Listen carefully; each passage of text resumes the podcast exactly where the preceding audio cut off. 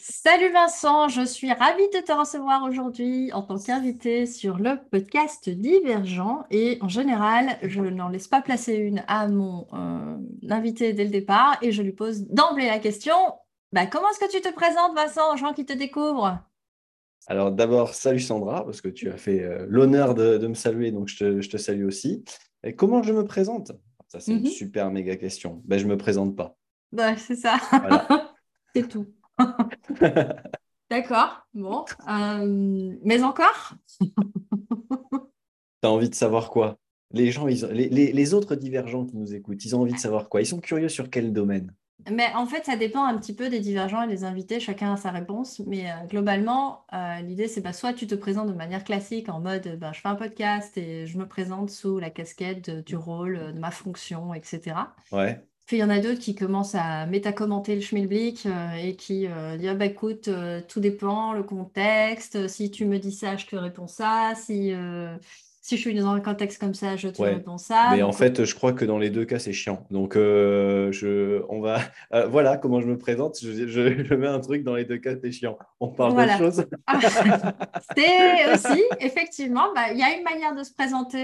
Peut-être, comment est-ce que tu te présenterais du coup de manière ludique ou fun ou comment est-ce que tu voilà ou euh, quelle est une, une, présentation toi qui tu te dis ah ouais ça ça claque c'est c'est pas chiant justement? Euh, c'est pas chiant euh, je suis un gars à la fois malicieux sérieux philosophe et déglingué à la fois subtil et beauf voilà, mhm. c'est c'est ça ma présentation. En fait, un, un, véritable être humain qui, qui est à l'aise avec, avec toutes ces parties-là en fait d'être humain. Voilà. Et c'est déjà en fait un super, un super jeu de jouer, à, de jouer à être un être humain.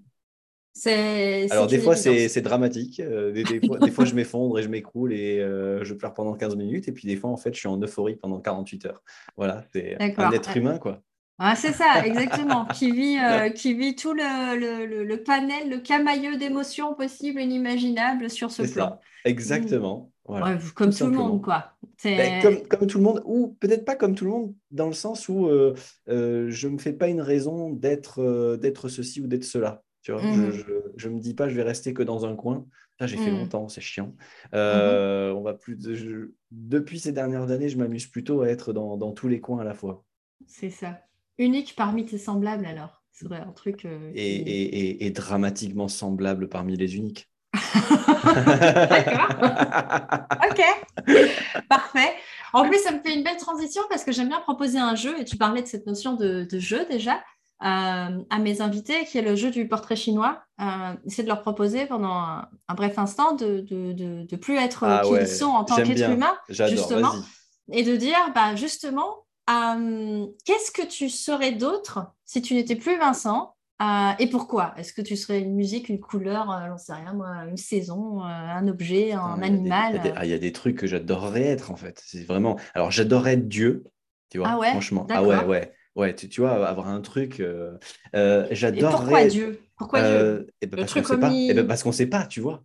Je ne sais pas. Donc, en fait, la curiosité du je sais pas, tu vois, de l'omniscience. Ah, de comment, quelle forme ça prendrait alors? C'est quelle forme ça prend ce truc-là, tu vois? Si tu apprends une forme en plus, parce que peut-être qu'il n'y a rien. Oui, peut-être que quand tu es Dieu, tu es le nez en même temps, tu vois. c'est un truc.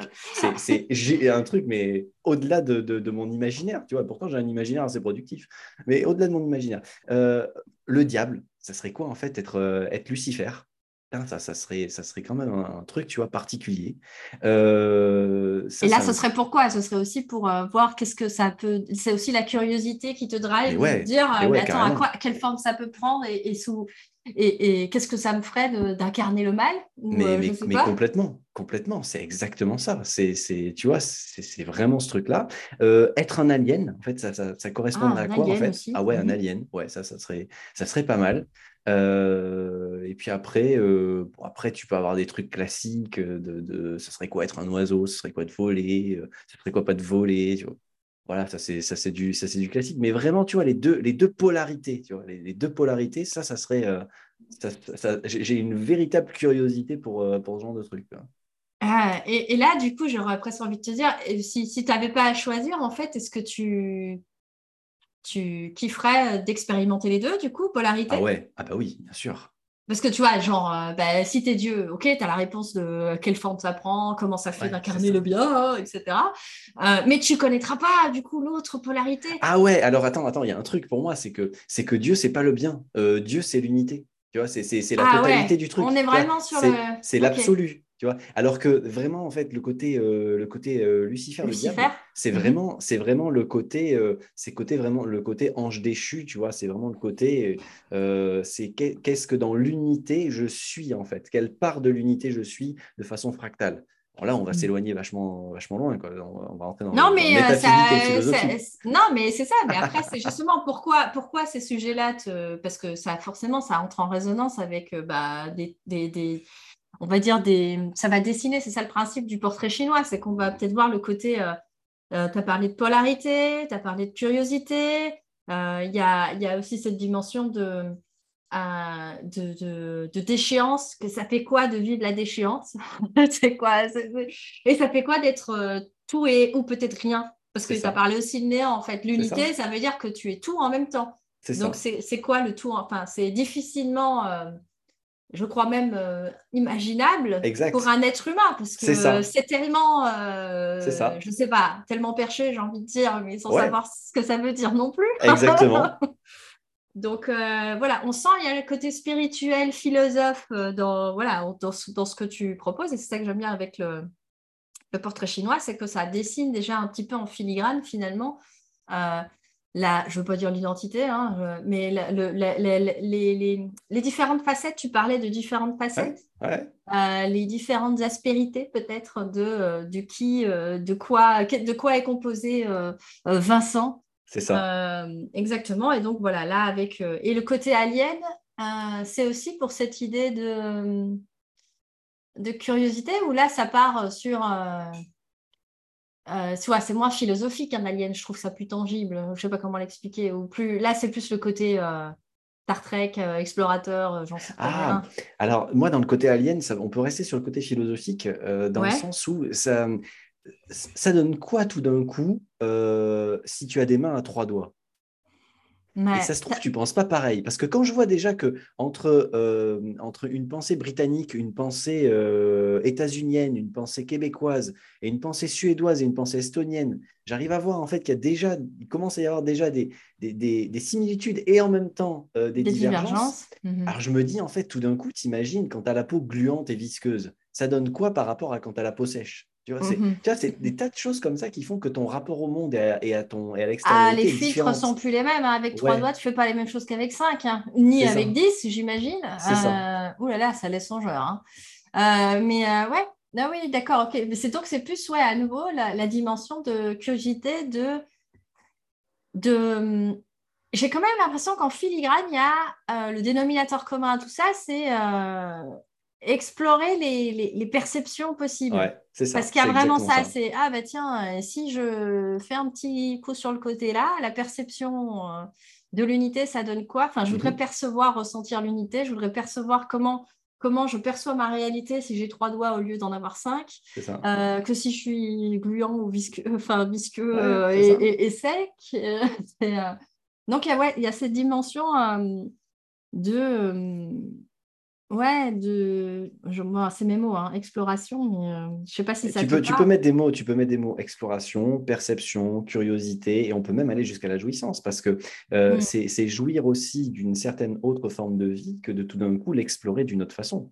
Et ça, c'est euh, et ça, ça peut. Alors nous, dans notre côté être humain, on peut jouir en fait de, de, certaines choses très banales. Les gens penseront peut-être au sexe euh, rapidement. Euh, moi, ce qui mm-hmm. me vient quand je parle de jouissance, je parle aussi, par exemple, déguster une, une, pomme cuite, caramélisée ou une pomme légèrement cuite en fait avec de la cannelle ou une pomme crue, c'est pas du tout la même jouissance. Et pourtant, c'est une forme de jouissance si tout d'un coup mm. on, on s'y met, met là maintenant tout de suite avec elle.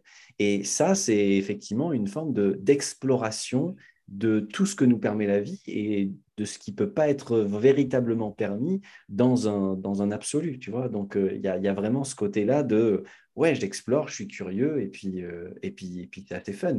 Et puis d'être curieux aussi de, de, la dynamique d'autrui, euh, la, dynamique de... Chez l'autre, en fait, c'est comment ce truc-là? Ce même truc qu'on voit ensemble, c'est commencer.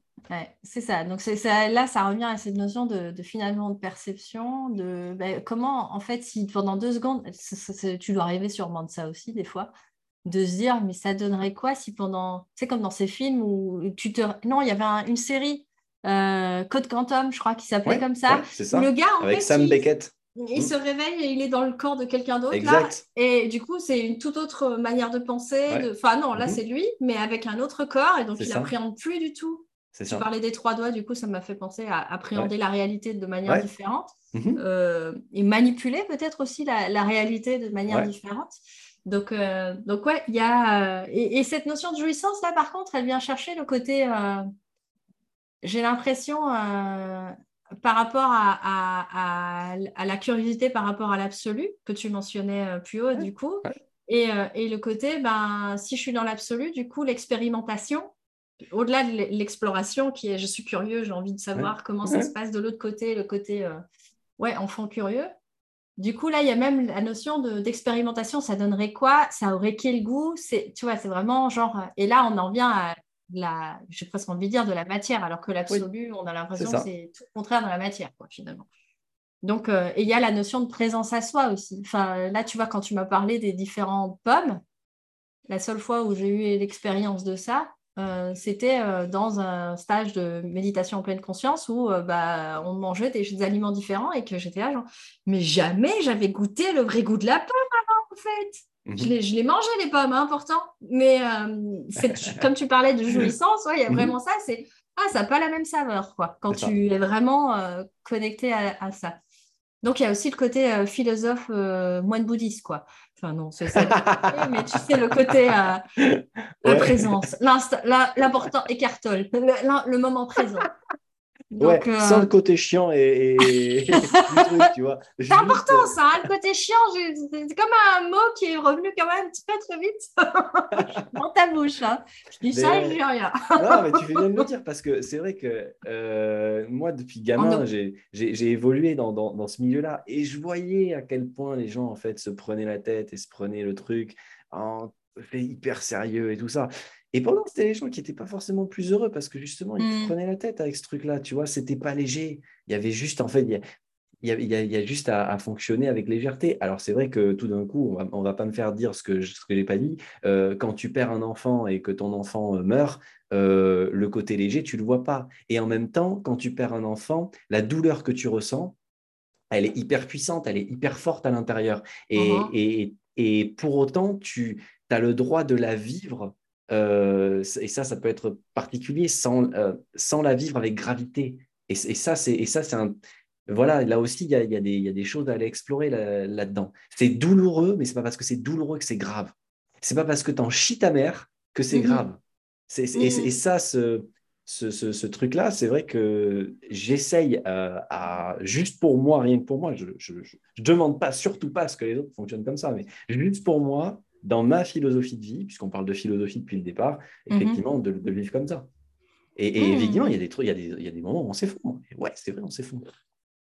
Et donc, tu fais, euh, tu fais, ouais, là, tu fais un parallèle quelque part, ou en tout cas un lien entre ben, justement cette capacité à ben, expérimenter pleinement les émotions qu'on mhm. vit en tant qu'humain, hein, le panel, comme on disait, d'émotions, euh, qui soit agréable ou des, très désagréable dans le cas bah, voilà, d'événements euh, plus, euh, je vais dire tragiques, mais je mets des guillemets dedans, hein, mhm. parce que c'est toute une question d'histoire aussi. mais de cette notion aussi de, de finalement, c'est quoi le sens que tu donnes à ça? Est-ce que tu en fais quelque chose de grave, de lourd? Enfin, j'entends de voilà où tu, tu rajoutes de la de la souffrance à la douleur, j'ai presque envie de dire. Euh, où est-ce que tu en mets, euh, où, est-ce que tu décides d'en mettre, euh, de, de, de, vivre pleinement ton truc, comme on dit, hein, c'est t'en chies sur le moment de toute façon. mais du coup, d'amener, alors je ne sais pas si la jouissance est le bon mot, mais plus de légèreté en opposition à, non, grave, aigu, non, il y a quoi le, C'est quoi l'opposé de grave? La gravité, c'est la lourdeur, on va dire, donc du coup, c'est plutôt la légèreté. Et même, même si on ne met même pas de légèreté, juste de le vivre sans gravité, ça évite la lourdeur de la gravité. Être au moins dans une sorte de neutralité et de pas être dans le, yo-yo. Euh, voilà. Et la neutralité, c'est pas tout devenir, euh, tout d'un coup devenir ladre, c'est-à-dire devenir en fait euh, un peu impassible en mode. Ouais, c'est pas un robot. Comme ça, je suis, je suis un, garde, un garde du corps de, de l'armée, de l'armée britannique de, d'un Kingdom Palace, quoi. Tu vois, c'est, c'est, mhm. pas ça. C'est, c'est déjà en fait, est-ce que rien que dans ma, dans ma douleur ou dans ma souffrance, est-ce que je peux éviter de rajouter en fait de la, de la gravité et de la lourdeur? Bah, Déjà, en fait, mm c'est juste déjà énorme, surtout quand on en chie. c'est clair. Oui, c'est comment t'en rajoutes pas, quoi. C'est ça. Comment tu t'en mets pas des tonnes en plus, quoi. C'est ça, mm. c'est ça. Mm. Et eh ben, euh, le propos du podcast, c'est euh, justement de parler de tous les moments où t'en as chié, Vincent. ah, il n'y a pas de censure hein, sur ce podcast, donc euh, désolé pour les oreilles chastes. Euh, mais oui, le propos, en tout cas, du podcast, c'est d'écouter des histoires uniques et singulières de, résilience. Donc, euh, ma proposition, ce serait, ben voilà, Vincent, on a posé le cadre, j'ai envie de dire, c'est bien. Euh, mais toi, personnellement, ben, comment, voilà, comment, comment tu déroules ton histoire? Où est-ce qu'elle commence? Qu'est-ce que tu as envie de, partager? Et qu'est-ce que, voilà, et où est-ce que tu as envie de la terminer aussi? Et on a le temps. Ok. Euh, où est-ce que j'en ai chié? C'est ça tu, tu, euh...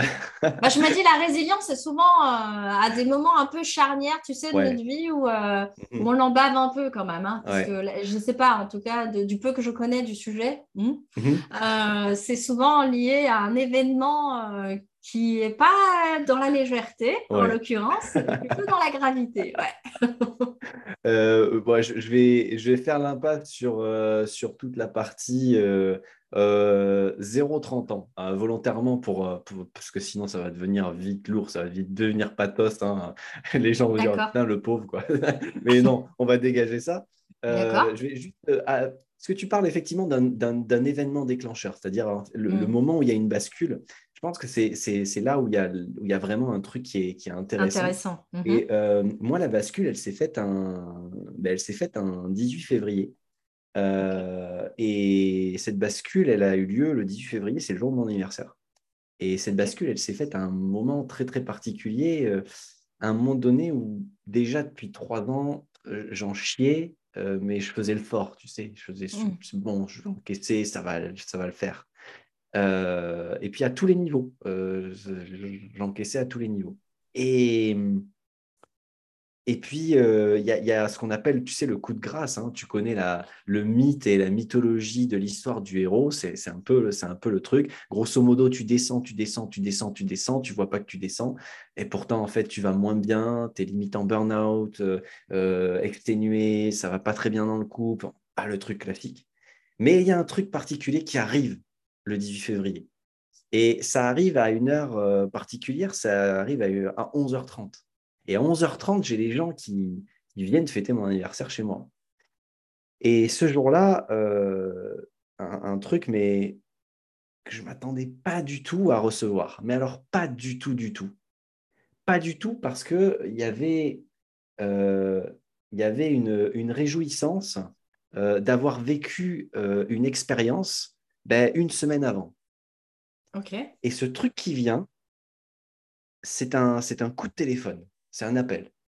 Ok. Et cet appel, euh, je me rappelle, je me déplace dans, dans mon salon, je prends le, je prends le portable, et puis euh, il y, a, y, a, un ami, et Philippe, il me dit euh, Allô Vincent Je dis Ouais, salut Philippe, qu'est-ce qui t'amène?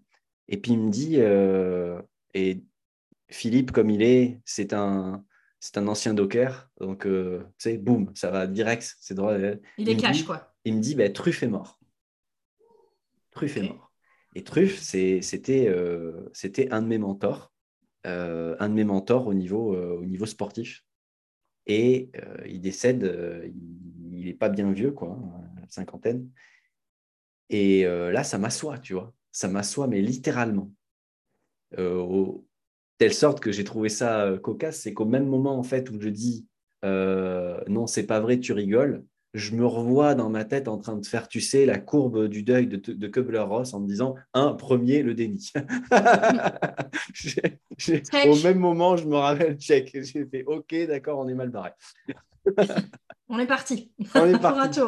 Donc, euh, effectivement, bah, ça m'assoit. Donc, euh, effectivement, le jour de mon anniversaire devient euh, un, élément légèrement différent depuis, mhm. depuis, depuis ce temps-là.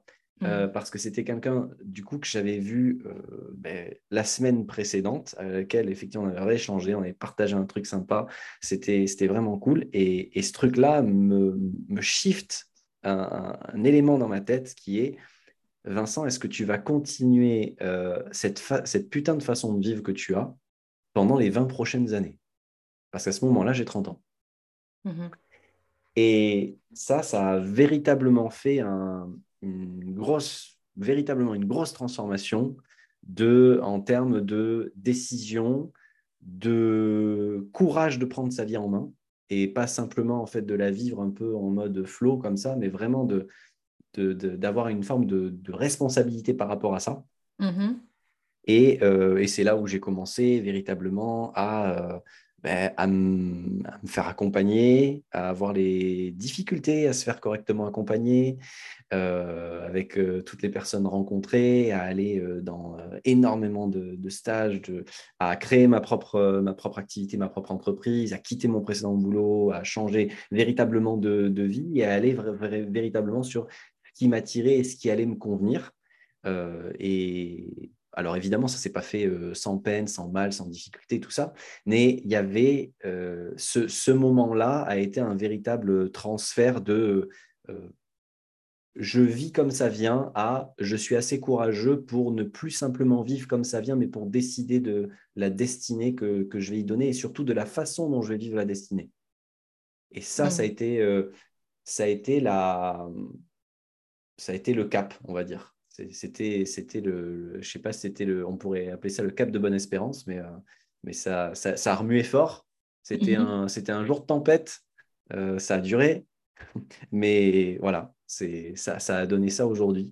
Ça, ça, a été un élément, euh, c'était, c'était l'élément entre guillemets l'électrochoc, comme on parle souvent de ça. C'est ça, c'est l'électrochoc où tu te réveilles et tu prends conscience que tu es en train de fêter tes 30 ans Mhm. Euh, que le gars, il décède, il en avait 50.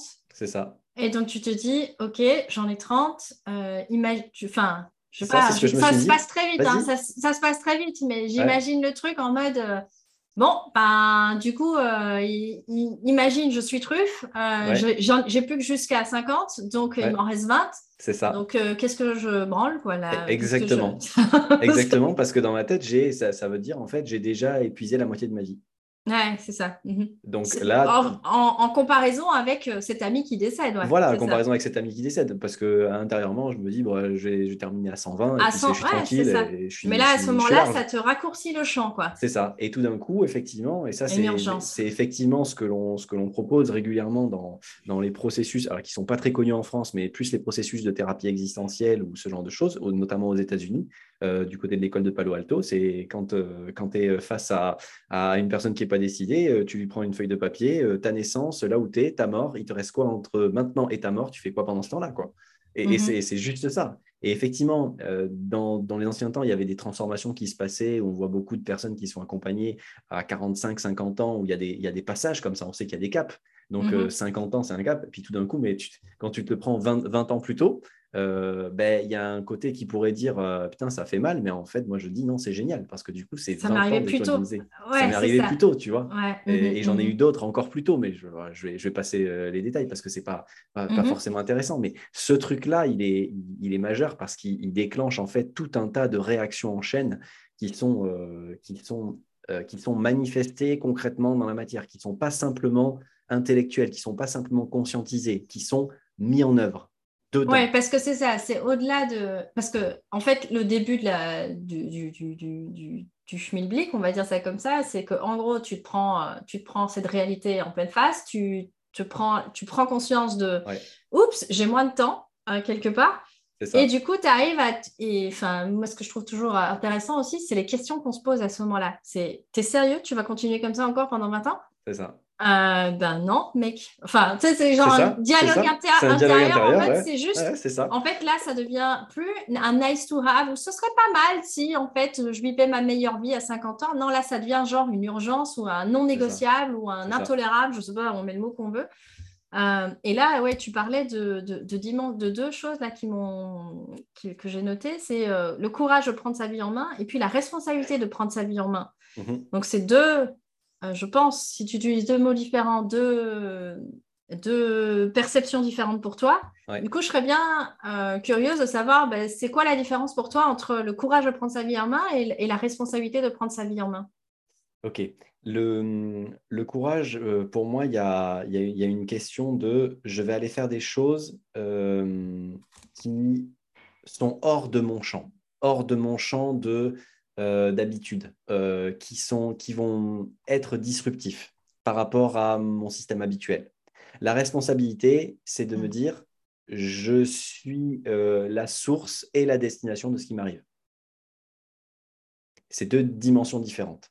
Euh, le courage va plutôt impliquer une, dimension euh, d'action. La responsabilité va plutôt donner une dimension de posture. Mmh mmh oui, donc dans, la notion de courage, en plus, tu parles aussi de, euh, du côté disruptif, c'est se dire, et je trouve que ça, c'était Einstein hein, qui disait, tu veux pas, c'est de la folie de croire que tu vas avoir des résultats différents si tu fais toujours la même chose. Et là, donc volontairement, dans ta dimension de courage, par rapport à prendre sa vie en main, il y a cette réflexion-là de se dire, OK, bon, à partir de maintenant, euh, je vais, euh, je vais euh, agir, du coup, dans... je vais faire des choses que j'ai jamais fait avant. J'imagine que c'est un peu ça, la dynamique. C'est ça. Parce que tu parlais de la différence de, de, la conceptualisation de... Ce serait pas mal si... ou j'ai juste pris conscience d'eux. Et de, euh, où on peut rester très longtemps d'ailleurs dans cette phase-là, j'ai pris conscience de plein de choses, mais par contre, ma vie ne change pas concrètement parce que je n'implémente pas les choses, je ne mets pas les choses en mouvement ou l'action. Et là, c'est là où tu parles de courage. En tout cas, c'est ce que je, je, comprends. Euh, et par contre, la responsabilité, euh, là, j'ai plus l'impression que c'est une dimension finalement où où là, tu, tu, tu, prends en considération que c'est plus l'extérieur qui défie. Parce que tu parlais de ça, hein, tu dis je vis comme ça vient. C'est un peu genre, euh, c'est l'extérieur qui détermine euh, de quoi sont faites mes journées, mes opportunités, enfin bref, euh, mon quotidien. Alors que là, dans la dimension de, responsabilité que tu amènes, qui a, qui a shifté à cet endroit-là, j'ai l'impression que c'est cette notion de ben, si je suis la source et la destination, comme tu dis, euh, forcément, je suis plus dans ce mode de je vis comme ça vient. C'est euh, moi qui dois choisir en permanence ou décider, enfin les mots qu'on veut, en permanence de la direction. De, de, de, tu parlais ouais, d'attirer euh, ce que tu veux devenir. Mmh je trouve ça aussi intéressant. Attirer ce que tu veux devenir. C'est pas attirer ce que je veux. Ça.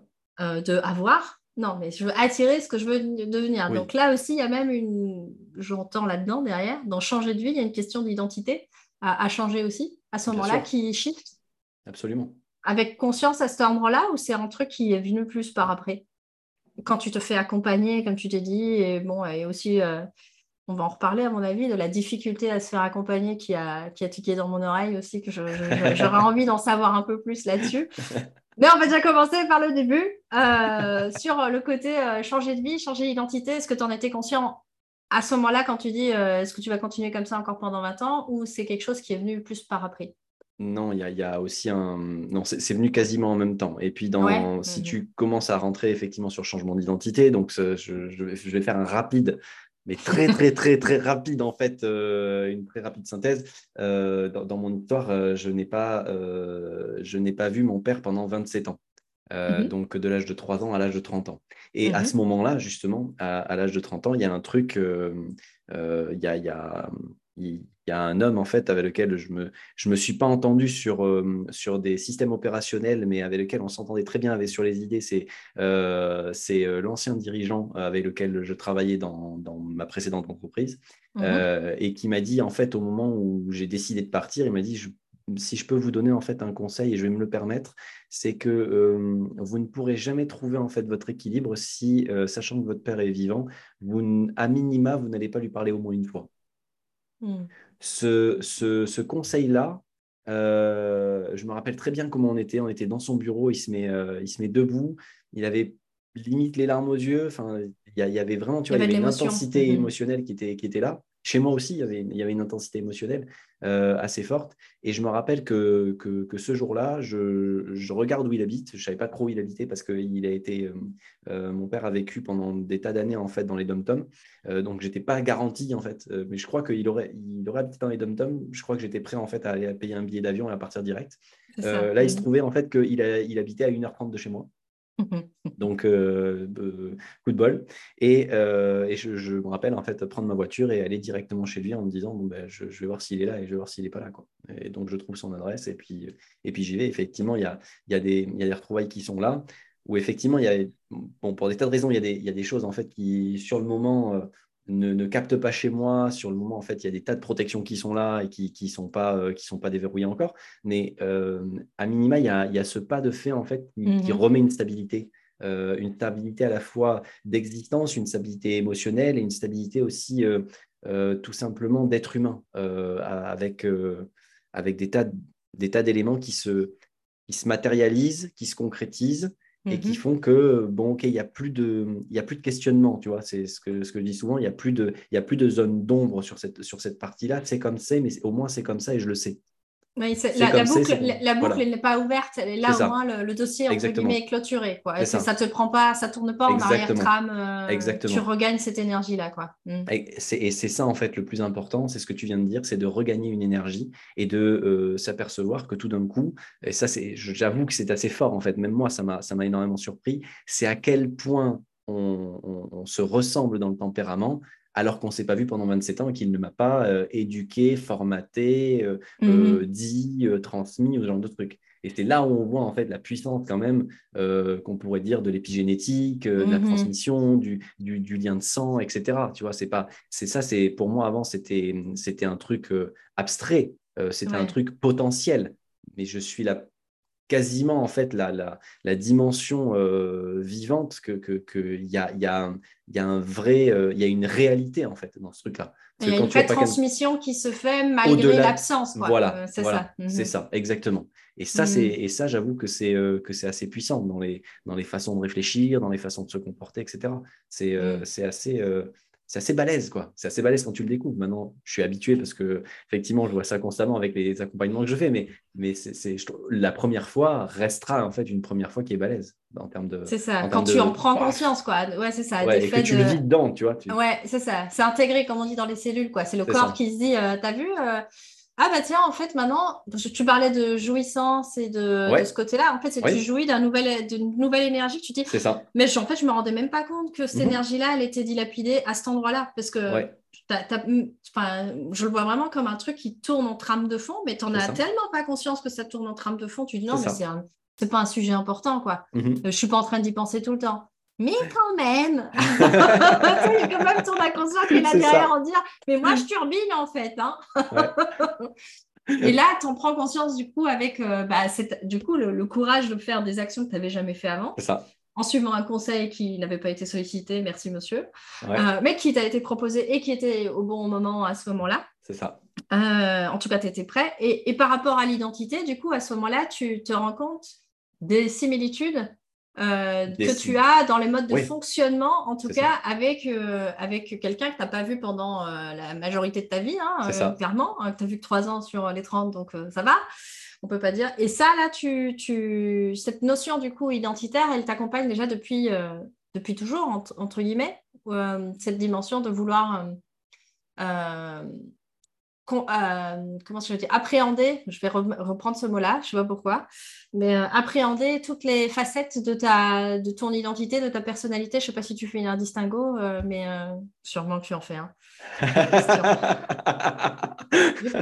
je, vois, je, je, te, je vois ton envers je dis mais bien sûr, évidemment. Donc du coup, c'est quoi la différence entre l'identité et la personnalité, Vincent? L'identité et la personnalité. Mhm. Alors, je, je, vais. Pour toi. Alors, pour moi, et puis on peut reprendre aussi un petit peu l'étymologie des mots, tu, me connais, j'aime bien faire ça. Euh, c'est-à-dire que la personnalité, ça vient de persona, et donc ça signifie les personnages en, latin. Mm-hmm. Et donc, les personnages, c'est les, toutes les façons dont on va se comporter euh, au monde en fonction d'une situation ou d'un contexte donné. Mm. Euh, l'identité, c'est effectivement qui on souhaite être. Donc, ça va plutôt relever de la notion du soi, c'est-à-dire ce que, ce, que, ce que Jung a calibré sur la notion du soi qui est évidemment un concept, qui est un concept indien au départ, et qui vise quelque chose qui relève plus de l'âme ou de la façon dont l'âme, elle peut intervenir ici dans cette incarnation, dans cette version d'incarnation. Euh, parce que c'est pas parce qu'en fait on est ici qu'on n'est pas ailleurs. Je vais pas trop rentrer dans le détail. Et, non, mais euh, euh, on a déjà eu l'épisode précédent la notion de ceci est la meilleure version de toutes les versions qui existent en parallèle. Donc on, a, on a déjà ouvert un peu cette. D'accord. Cette, cette boîte là de se dire bah, que finalement, ok, donc c'est dans cette dans cette dans ce dans cet instant-ci ou sur ce plan-ci, à cet espace-temps-ci, on appelle ça comme on veut. En tout cas, c'est ce soi-là qui s'exprime. Et donc, euh, et donc, effectivement, euh, l'identité, c'est ce que, quelque part, un petit peu plus ce que je, ce que je vais, euh, comment dire, incarner, matérialiser, etc. et que je vais avec lequel vraiment il, va y avoir une, forme d'harmonisation, quoi, une forme d'osmose. Euh, alors c'est vrai que dans le développement personnel, depuis ces dernières années, on parle, beaucoup alignement. Euh, moi, je parle plutôt d'osmose qui, va créer quelque chose. Tu ce, ce, phénomène, quand tu, quand tu fais des choses ou quand tu es dans le monde, tu as l'impression qu'il y a une forme d'aisance, c'est une forme de... De flow C'est une forme de flow, quoi. Un peu comme quand tu commences à, faire de la course à pied. Euh, au début, mmh. tu en chies, tu sais, tu, ça, ça, ça pique. Et puis, tu arrives à un moment donné à chaque fois quand tu cours ou quand tu nages, c'est à peu près pareil, euh, tu, as cette espèce de flow où tout d'un coup, il y a tout un tas d'hormones qui se met en place et tu as l'impression en fait d'avoir des ailes, de, courir, mais ça ne fait plus mal, c'est facile, ça. délie, tu respires bien, tu n'as pas de pointe de côté, et puis tu profites du paysage, tu as, le smile, tu n'es pas là en train d'en chier comme ça, en faisant, une tête de, six pieds de long. Non, tout devient simple. Et euh, pour moi, la, la, synthèse en fait ou l'osmose de l'identité, c'est tout d'un coup quand euh, cette, euh, cette, à la fois cette, euh, c'est un double phénomène, hein. c'est à la fois une décision, une non-décision. Une non-décision parce que je viens avec ça et donc qu'est-ce que je fais de ça? Et une, et une décision parce que est-ce que j'accepte en fait d'être comme ça en fait dans, dans, dans cette vie-là? Ben ça, c'est effectivement une décision, une non-décision. Alors là, il y a tous les concepts de libre arbitre, de non-libre arbitre, mmh, mmh, de mmh. destinée, il y a toutes ces questions-là qui sont des questions métaphysiques et philosophiques mais qui sont au moins intéressants à se poser euh, comme, euh, comme posture de base. Donc, effectivement, l'identité, l'existence et la personnalité sont des choses différentes pour moi euh, dans ce, dans ce sens-là. Et quand tu décides à ce moment-là de, du coup, de changer de vie pour attirer qui tu veux devenir, le, là, le attirer qui tu veux devenir, c'est lâcher un peu plus les différentes personas euh, personnage, personnalité, enfin bref, différentes facettes de ta personnalité mhm. Mhm. pour essayer de devenir un peu plus, ou de te rapprocher un peu plus de ce soi identité. C'est ça? C'est ça, exactement. La dynamique qui te, du coup, te pousse à ce moment-là en te disant bon ben, je vais arrêter de continuer à jouer avec tous mes petits personnages et là je vais gentiment leur donner des vacances. C'est ça. Et de plus en plus, finalement, euh, bah, être, comme on dit, euh, plus, plus toi-même en sachant que dans le être plus, c'est toujours par rapport à la perception de l'humain que tu es ici, qui, est, euh, qui est limité par euh, son prisme et tout le tralala. Exact. Ok, ouais, je comprends. enfin, je pense que j'ai compris. Euh, si les auditeurs n'ont pas compris, venez me voir. et, du coup, je voulais revenir sur cette dimension. Tu vois, donc tu te fais accompagner à ce moment-là. Donc, tu as, ça aussi, je trouve intéressant parce que tu parles de se faire accompagner alors que bah, tu aurais pu. Euh, tu vois, il y a des personnes qui sont un peu des self-made men ou self-made women qui ont un déclic, qui ont eu un, élément, un électrochoc et tout ça, et ils se mettent en mouvement un peu, tu sais, tout seul comme le mythe du héros, mhm. euh, sans avoir le guide, euh, on va dire, qui, se, qui vient tout de suite. le mentor ou le guide ah, n'est pas là tout de suite. Euh, et euh, en gros, ils se construisent un peu. Euh, ouais, ouais. Et toi, tu te, voilà, toi bullshit. Toi, à ce moment-là, tu ne vas pas dans ce champ-là et tu décides de te faire accompagner de manière. Enfin, c'est une évidence pour toi. C'est facile pour toi. C'est quelque chose que tu as déjà fait avant? Non, non, moi C'est la première? Non, non, c'est la première. C'est euh, moi, je viens d'un milieu dans lequel, en fait, euh, ça, c'est réservé aux gens qui vont pas, pas du tout bien dans leur tête, quoi. Tu vois. C'est ça. C'est les fous les gens. C'est les fous. C'est mm. hors de question. Et puis, euh, donc, donc ça, c'est. Et un aveu de faiblesse aussi, parce que tu parlais de soi fort là. ah, bien sûr. ah, ben, clairement. Je clairement. oui, oui, tout à fait. donc, non, non, non, non, c'est pas, c'est pas, c'est pas une évidence. Je reviens juste mm. sur la partie les self-made men, etc. Qu'on soit clair, à un moment donné, il faut être juste humble et, sérieux, euh, les self-made men ne se sont pas construits tout seuls, tout simplement parce qu'on n'est pas tout seul sur Terre. C'est pas, c'est pas euh, tout d'un coup, ils ne deviennent, ces, gens-là ne deviennent, souvent j'emploie ce, terme-là parce que c'est un, film que j'aime beaucoup, c'est euh, c'est l'avocat du diable. Euh, quand, quand tu traverses en fait New York, ils sont pas tout seuls en fait à créer des trucs, il n'y a, pas, a pas rien dans, dans, cette, dans cette dimension-là. Donc forcément, ils rencontrent du monde et rencontrer du monde, c'est déjà en fait énorme parce que ça donne des implications alors, ils n'ont peut-être pas le guide ou le sage ou machin ou le mentor, etc. Mais en fait, ils ont la capacité effectivement de, de, de, voir tout ça par rapport à ça. Donc, le gars qui se construit tout seul, euh, bullshit, c'est pas vrai. C'est un mythe. Ça, ça, c'est ça, c'est le joli mythe, mais ça ne se fait pas comme ça. Hein. Tout comme, tout comme l'iPhone ne naît pas en fait de l'idée de, Steve Jobs. Hein. Qu'on soit très clair par rapport à ça. Euh, donc ça, c'est ça, c'est un premier point. Après, la décision de, de me faire euh, de me faire accompagner. Non, ça n'a pas été simple parce que, euh, effectivement, je souhaitais trouver des personnes qui étaient euh, dans lesquelles, qui n'allaient pas me retourner le cerveau pendant que j'étais en phase dans un peu de, de difficulté ou de, ou de faiblesse. Euh, déjà que je parais hmm. fort à un côté, je ne vais pas en plus en fait me livrer à des espèces de gourous euh, bizarroïdes. Surtout que moi, je connais un petit peu, parce que du côté de ma mère, le côté spirituel, le dev perso et tout, c'est un, peu, c'est mhm. un peu mis en place. Donc, je, je, je, vois ce qui se passe. Tu voyais les dérives et donc du coup, tu étais d'autant plus, plus méfiant. Voilà. Je ne suis pas. Euh... Né de la dernière pluie. ouais, je ne suis pas un perdreau de trois jours. quoi.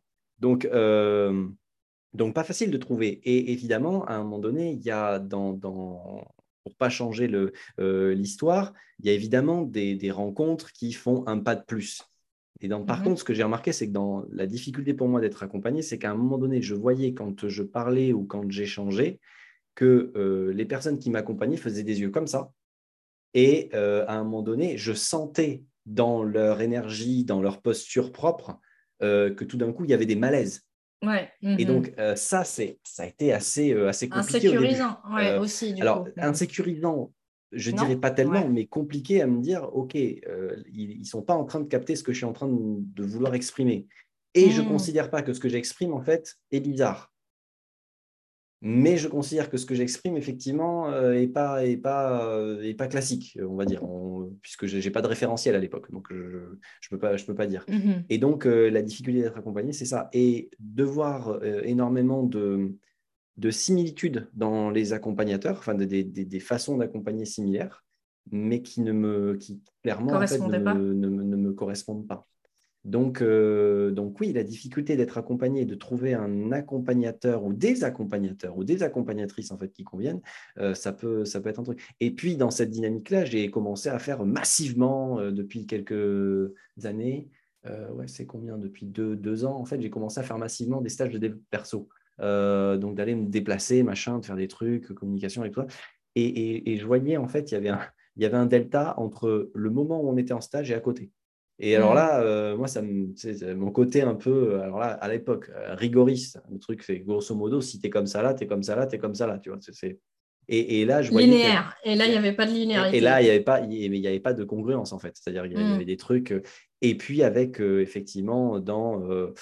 Dans certains milieux que je ne citerai pas pour pas faire de calomnie ou de diffamation, euh, dans lesquels il y, a, il y, a, vraiment des dérives qu'on pourrait appeler des dérives, euh, des dérives sectaires euh, à plein de niveaux, à la fois émotionnels, physiques, sexuels, etc. Où, là, ça m'a ça, ça, percuté assez fort, où je me suis dit, je ne suis pas là pour ça. Quoi. clairement, mmh, ça, mmh. ça va pas. Donc, effectivement, la difficulté de se faire accompagner et d'avoir quelqu'un qui peut nous prendre, non pas en charge, mais qui peut prendre en considération l'entièreté des, des, complexités, des, facettes multifactorielles que nous sommes, je n'ai pas trouvé ça facile. Hmm. C'est ça, donc dans la difficulté de, te faire accompagner, il y avait plusieurs éléments. Donc, si, j'ai bien compris, c'est à la fois la difficulté de déjà juste demander de l'aide, euh, parce que euh, dans ton mode de fonctionnement de base, ben, tu disais, il y avait cette notion de c'est bon, sois fort, euh, ça va le faire, avec une sorte de positivisme à toute épreuve. Et puis à un moment, ah ben non, en fait, là, ça va vraiment pas le faire. Aïe, ça fait vraiment mal, je vais peut-être quand même demander de l'aide.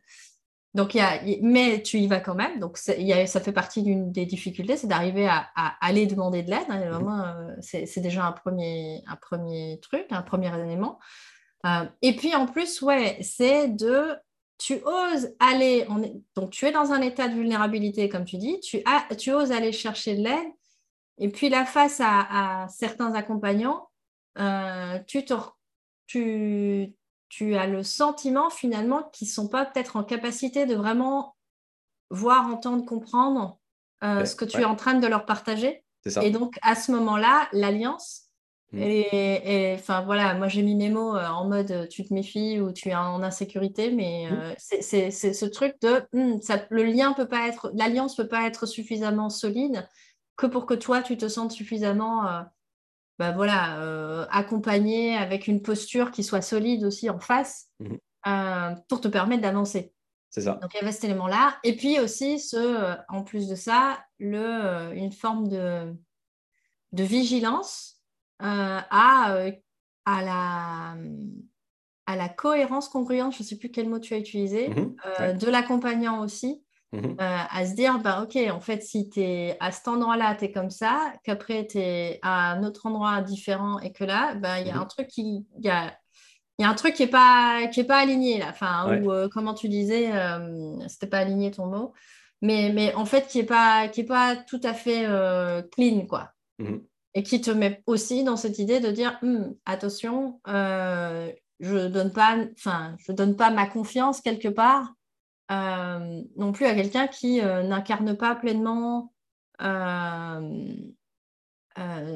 surtout en dev perso, cette notion de tous ces. Il y a plein d'outils, il y a plein de, stratégies, de façons de faire, etc. Et que de sentir que la personne qui est celui qui transmet n'incarne pas vraiment dans l'expérimentation, physique, implémentation dont on parlait tout à l'heure, que les actions sont pas raccord avec le discours, euh, ça, ça a aussi euh, rajouté de la difficulté peut-être à, te, à trouver le bon accompagnant pour toi. Et puis après, euh, le dernier point qui est ben, des accompagnants qui finalement te proposent, te proposent autre chose que ce que tu es venu chercher, mhm. avec bah, toutes les dérives que ça, peut, que ça peut éventuellement amener, mais à laquelle tu étais aussi déjà éduqué, j'ai envie de dire.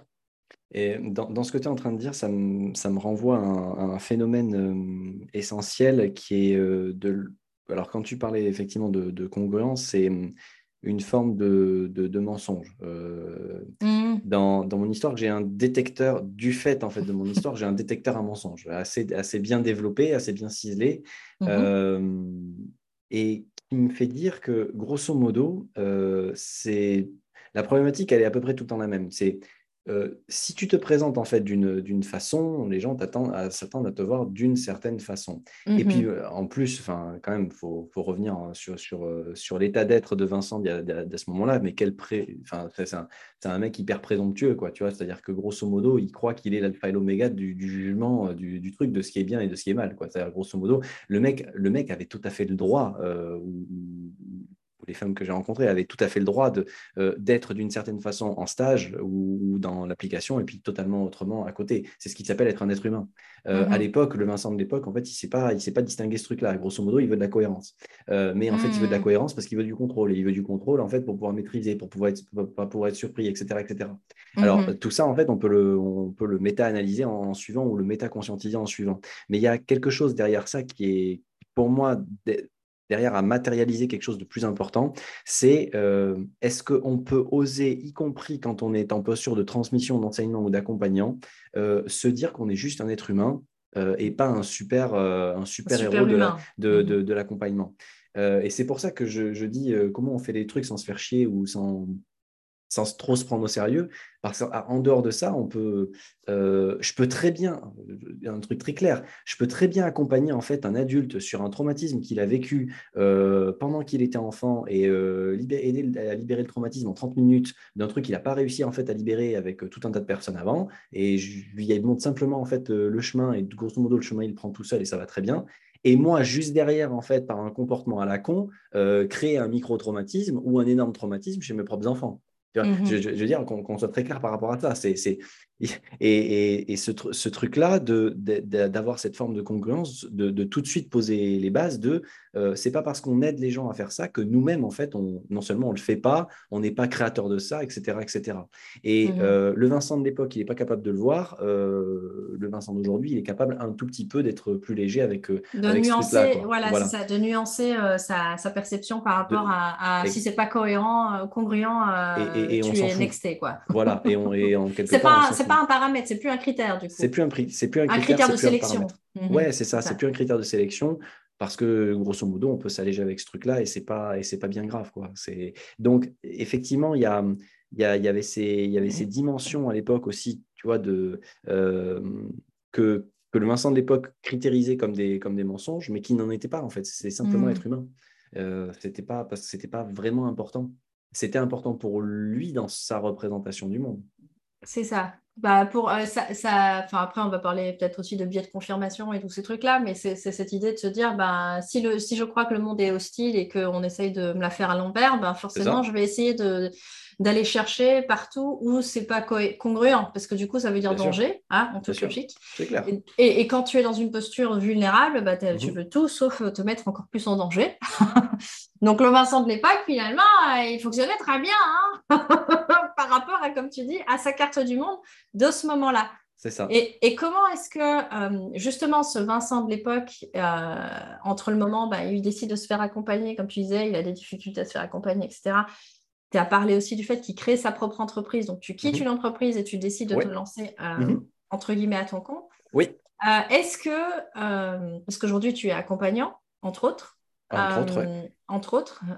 du coup, c'est comment, comment, ça se, comment ça se déroule la suite? Du coup, tu as cette prise de conscience. Mhm. Tu te dis, bon, bah, à partir de maintenant, les 20 prochaines années, euh, je vais euh, prendre ma destinée en main, je vais euh, vraiment mettre mon attention sur comment, sur, enfin sur la façon de la vivre, ma destinée justement, tu disais aussi. comment ça, c'est quoi la suite du coup? Tu as je, fais la courbe du deuil, hein, du coup. Je, vais te faire une réponse à la fin, que ça se passe très bien. ça se passe plutôt bien, merci. Ça se passe plutôt bien, merci beaucoup. Comment, ça se déroule après? C'est de toute façon, il n'y a, a, pas 36 000 mm. façons. C'est euh, euh, essai, apprentissage, essai, apprentissage, essai, apprentissage, essai, apprentissage. C'est que ça. Il n'y a, pas, a pas 10 000. Euh, enfin, je ne connais pas 10 000 autres façons. Quoi. Et qu'est-ce que tu as, du coup, qu'est-ce que tu as euh, expérimenté par curiosité? J'aimerais savoir justement bah, dans, dans, toutes ces approches qui existent, dans toutes ces. Toi, ce que tu as expérimenté et qu'est-ce que toi, aujourd'hui, tu aimes expérimenter toi-même en tant que bah, euh, qu'est-ce que j'ai expérimenté? Est-ce que tu peux être plus précis sur la question pour que je Oui, alors euh, quand tu parlais de, te faire accompagner, euh, tu as ah, parlé d'avoir été accompagné par plusieurs personnes. Donc, du coup, qu'est-ce que tu avais déjà ben, toi ben, testé ben, J'ai testé, ça va être long. Hein, ah, mais ça va, vas-y, ça m'intéresse. Donc, euh, j'ai testé euh, des phénomènes de, psy, de psychanalyse, euh, enfin, les mhm. psy machin, tu, tu mets tout, ok, ça c'est bon, ça c'est fait, d'accord Psychogénéalogie, machin, tout, tout, ce qui commence par psy. tout ce qui, à peu près tout ce qui commence par psy, j'ai testé. des approches, effectivement, après de, coaching, puisque bah, après, il y a un ami, en fait, Jacques, qui m'a recommandé d'aller me faire former parce qu'il voyait, il me dit, ça, ça peut t'aider, en fait, en phase de transition, d'aller te, former en coaching. Donc, j'ai testé en fait diverses approches avec la PNL, l'analyse transactionnelle, machin, ces trucs-là. Et ça ne m'a pas parlé non plus. Euh, du moins, je trouvais en fait que c'était très, euh, euh, très contenu, très condensé, enfin, très, très, très contrôlant, en fait, là où il y avait besoin justement d'expansion. Il y avait un mhm. côté très, très enfermant. Euh, mais encore une fois, attention, je précise. Donc, euh, disclaimer, je précise que tout ce que je vais dire euh, n'est que issu de mon expérience. Oui, c'est ça. diffame mhm. pas en rien, en fait, les techniques qui sont proposées, puisque bien souvent, la problématique, ne, ce n'est pas la technique, c'est les personnes qui, qui, qui, qui Comment elles se l'approprient, quoi. Et comment mhm. elles se l'approprient. Et donc, et encore une fois, ce n'est même pas, en fait, la personne qui se l'approprie c'est la façon dont la relation est créée entre la personne qui se l'approprie et l'accompagné. Euh, mhm. Voilà, je précise de mettre tout ça en fait. Ça, va mieux en le disant, mais je précise de, tout ça parce que souvent, après, on fait des. Je connais le cerveau humain et les biais euh, cognitifs vont, arriver très vite Ils sur vont la remplir des trous que tu n'as pas dit. voilà, exactement. Donc, je, voilà, par rapport à mhm. ça. Euh, j'ai testé en mhm. fait des, approches après euh, de développement personnel, d'approches psychosensorielles, euh, d'approches en fait très corporelles. donc là, je, au niveau des noms, je ne me rappelle même plus des noms, parce que des fois, j'en ai fait eu, soit un jour, deux jours, dans, dans, des stages X ou Y. Un, un, des éléments qui m'a le plus aidé, c'est la danse. Mmh Sincèrement, l'approche euh, l'approche de la danse, notamment en fait, euh, tout ce qui relève du, tango sensitif m'a énormément aidé euh, sur justement la connexion au corps, alors que paradoxalement, j'avais aussi une, une, activité bénévole de coach sportif au sein de la Fédération française de boxe française. Donc, je croyais l'aise avec mon corps, mais pas forcément toujours. En fait, c'est là où on voit la, différence. Et puis après, euh, j'ai testé euh, des dynamiques, euh, notamment dans le tantra. J'ai testé des dynamiques sur tout ce qui est PNL, sur tout ce qui est process communication, surtout voilà des tas de et puis des tas de, de, coachs aussi différents qui avaient qui avaient des approches. J'ai testé la Gestalt, j'ai testé j'ai testé les approches centrées sur la personne. Euh, j'ai testé, bon voilà, j'ai essayé de voir dans, dans, dans pas mal d'endroits où, euh, où il n'y avait pas forcément, euh, il y avait pas forcément ce que je ce que je cherchais. Et là où j'ai trouvé en fait des, assez vite des réponses, c'est mmh paradoxalement, c'est dans la philosophie, mmh où justement avec Franck, on, répète assez souvent que euh, les premiers accompagnateurs de l'humanité étaient soit des chamans, soit des philosophes. Donc euh, effectivement, c'est là où ça, se, où ça se déroule, ça se déroule pas mal. Et là où j'ai trouvé une réponse qui était euh, décadrante, c'est dans, ben, j'en ai parlé tout à l'heure, dans tout ce qui est thérapie existentielle et tout ce qui relève en fait de l'existentialisme et, des approches comment dire, euh, somatopsychique, c'est-à-dire, euh, encore une fois, beaucoup plus présent des États-Unis, mais il y, a aussi euh, quelque chose qui est présent en France qui s'appelle la myostésie, qui est développée par Thierry Tournevise, et qui, est une, qui est une approche qui vise à euh, à libérer les traumas dans un processus de guidage non directif, etc. Donc, euh, il ne le présente pas comme ça, mais au final, c'est ça que, ça que l'on fait. Et donc, mhm. euh, c'est là où je me suis aperçu qu'il y, avait, qu'il y avait ça. Et puis après, c'est à travers des, des accompagnements plus spirituels que, que, là, j'ai trouvé effectivement aussi pas mal de pas mal de, de, libération et mhm. de pas simplement des réponses, mais aussi des libérations mhm là, on, là, on va rentrer vraiment sur, sur, des, aspects, euh, sur des aspects métaphysiques euh, liés à l'âme ou liés à ce genre, à ce genre de choses.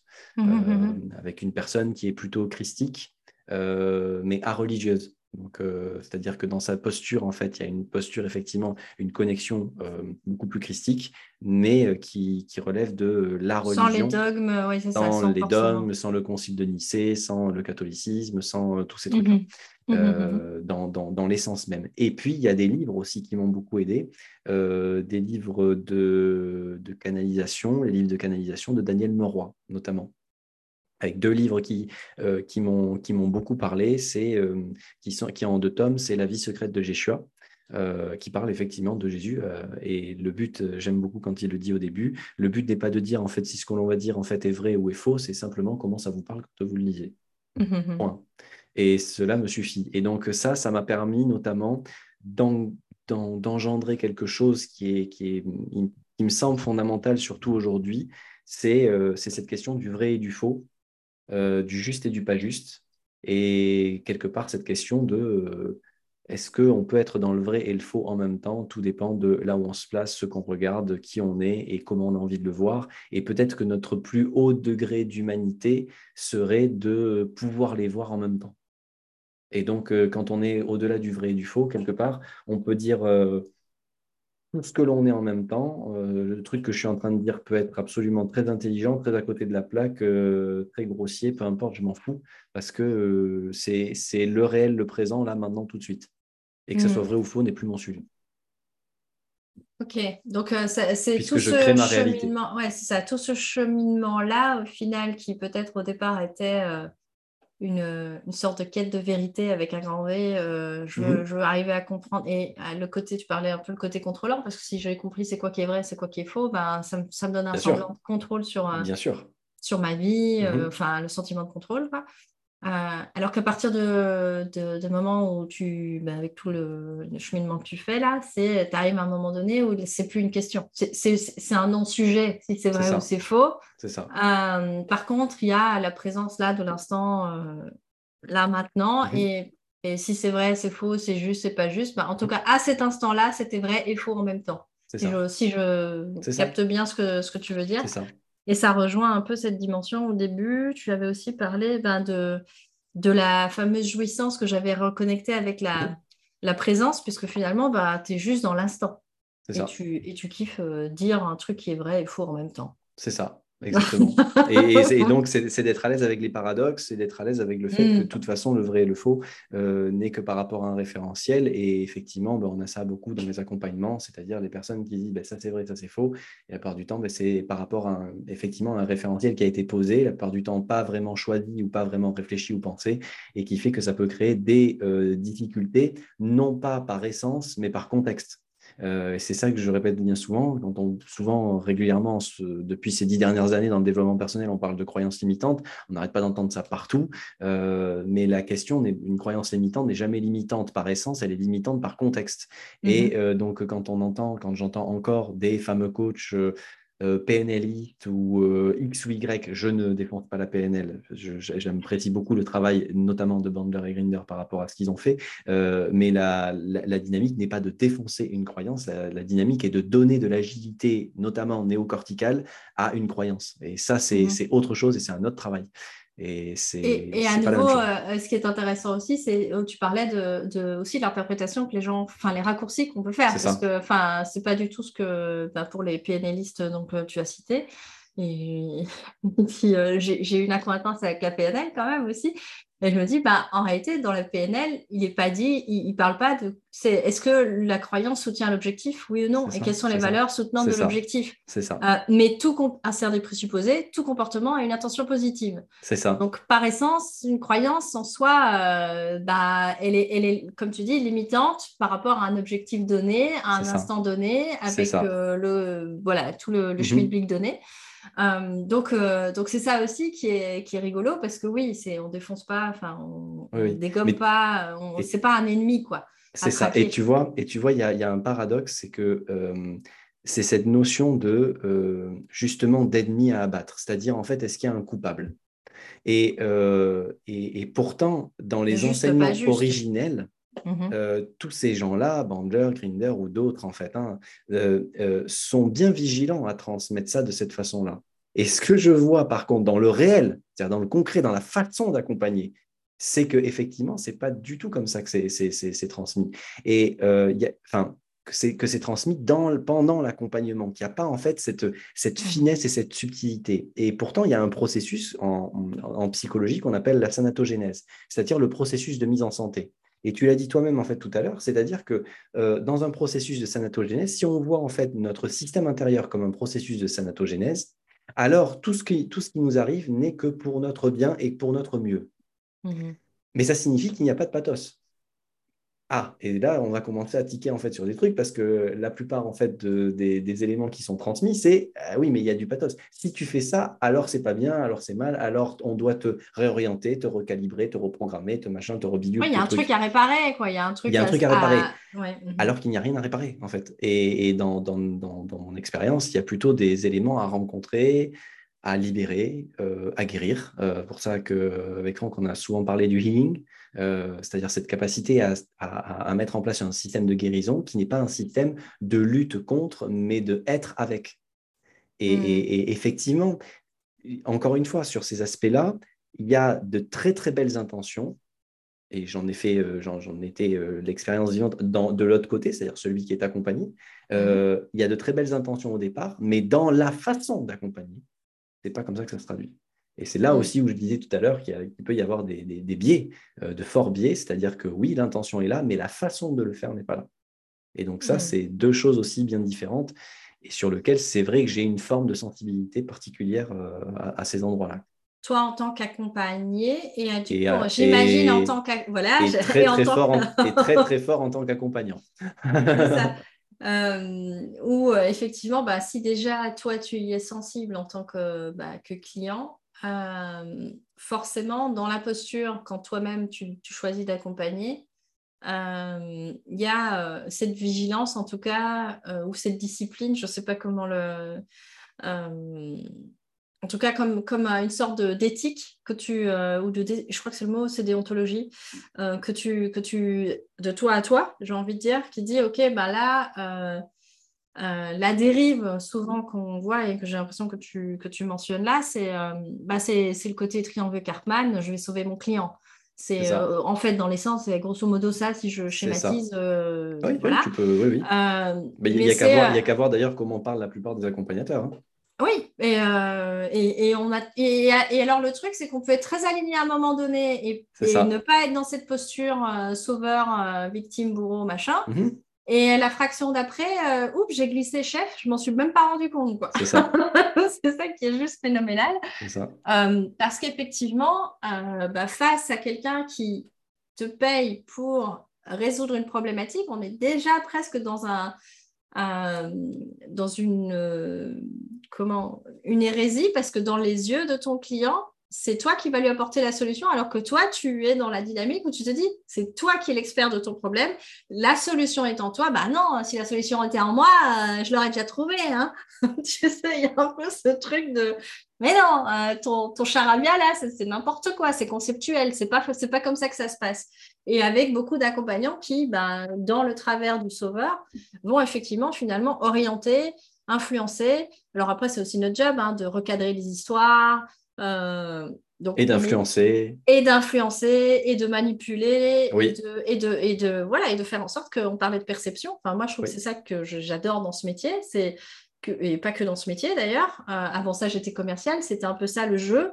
C'était euh, d'abord, tu rentres, tu crois un truc, tu sors et tu crois complètement autre chose. C'est ça, c'est d'arriver à faire ce petit tour de magie de tu étais persuadé que, que, le Père Noël, il existait, et puis tu ressors et il n'existe plus. Non.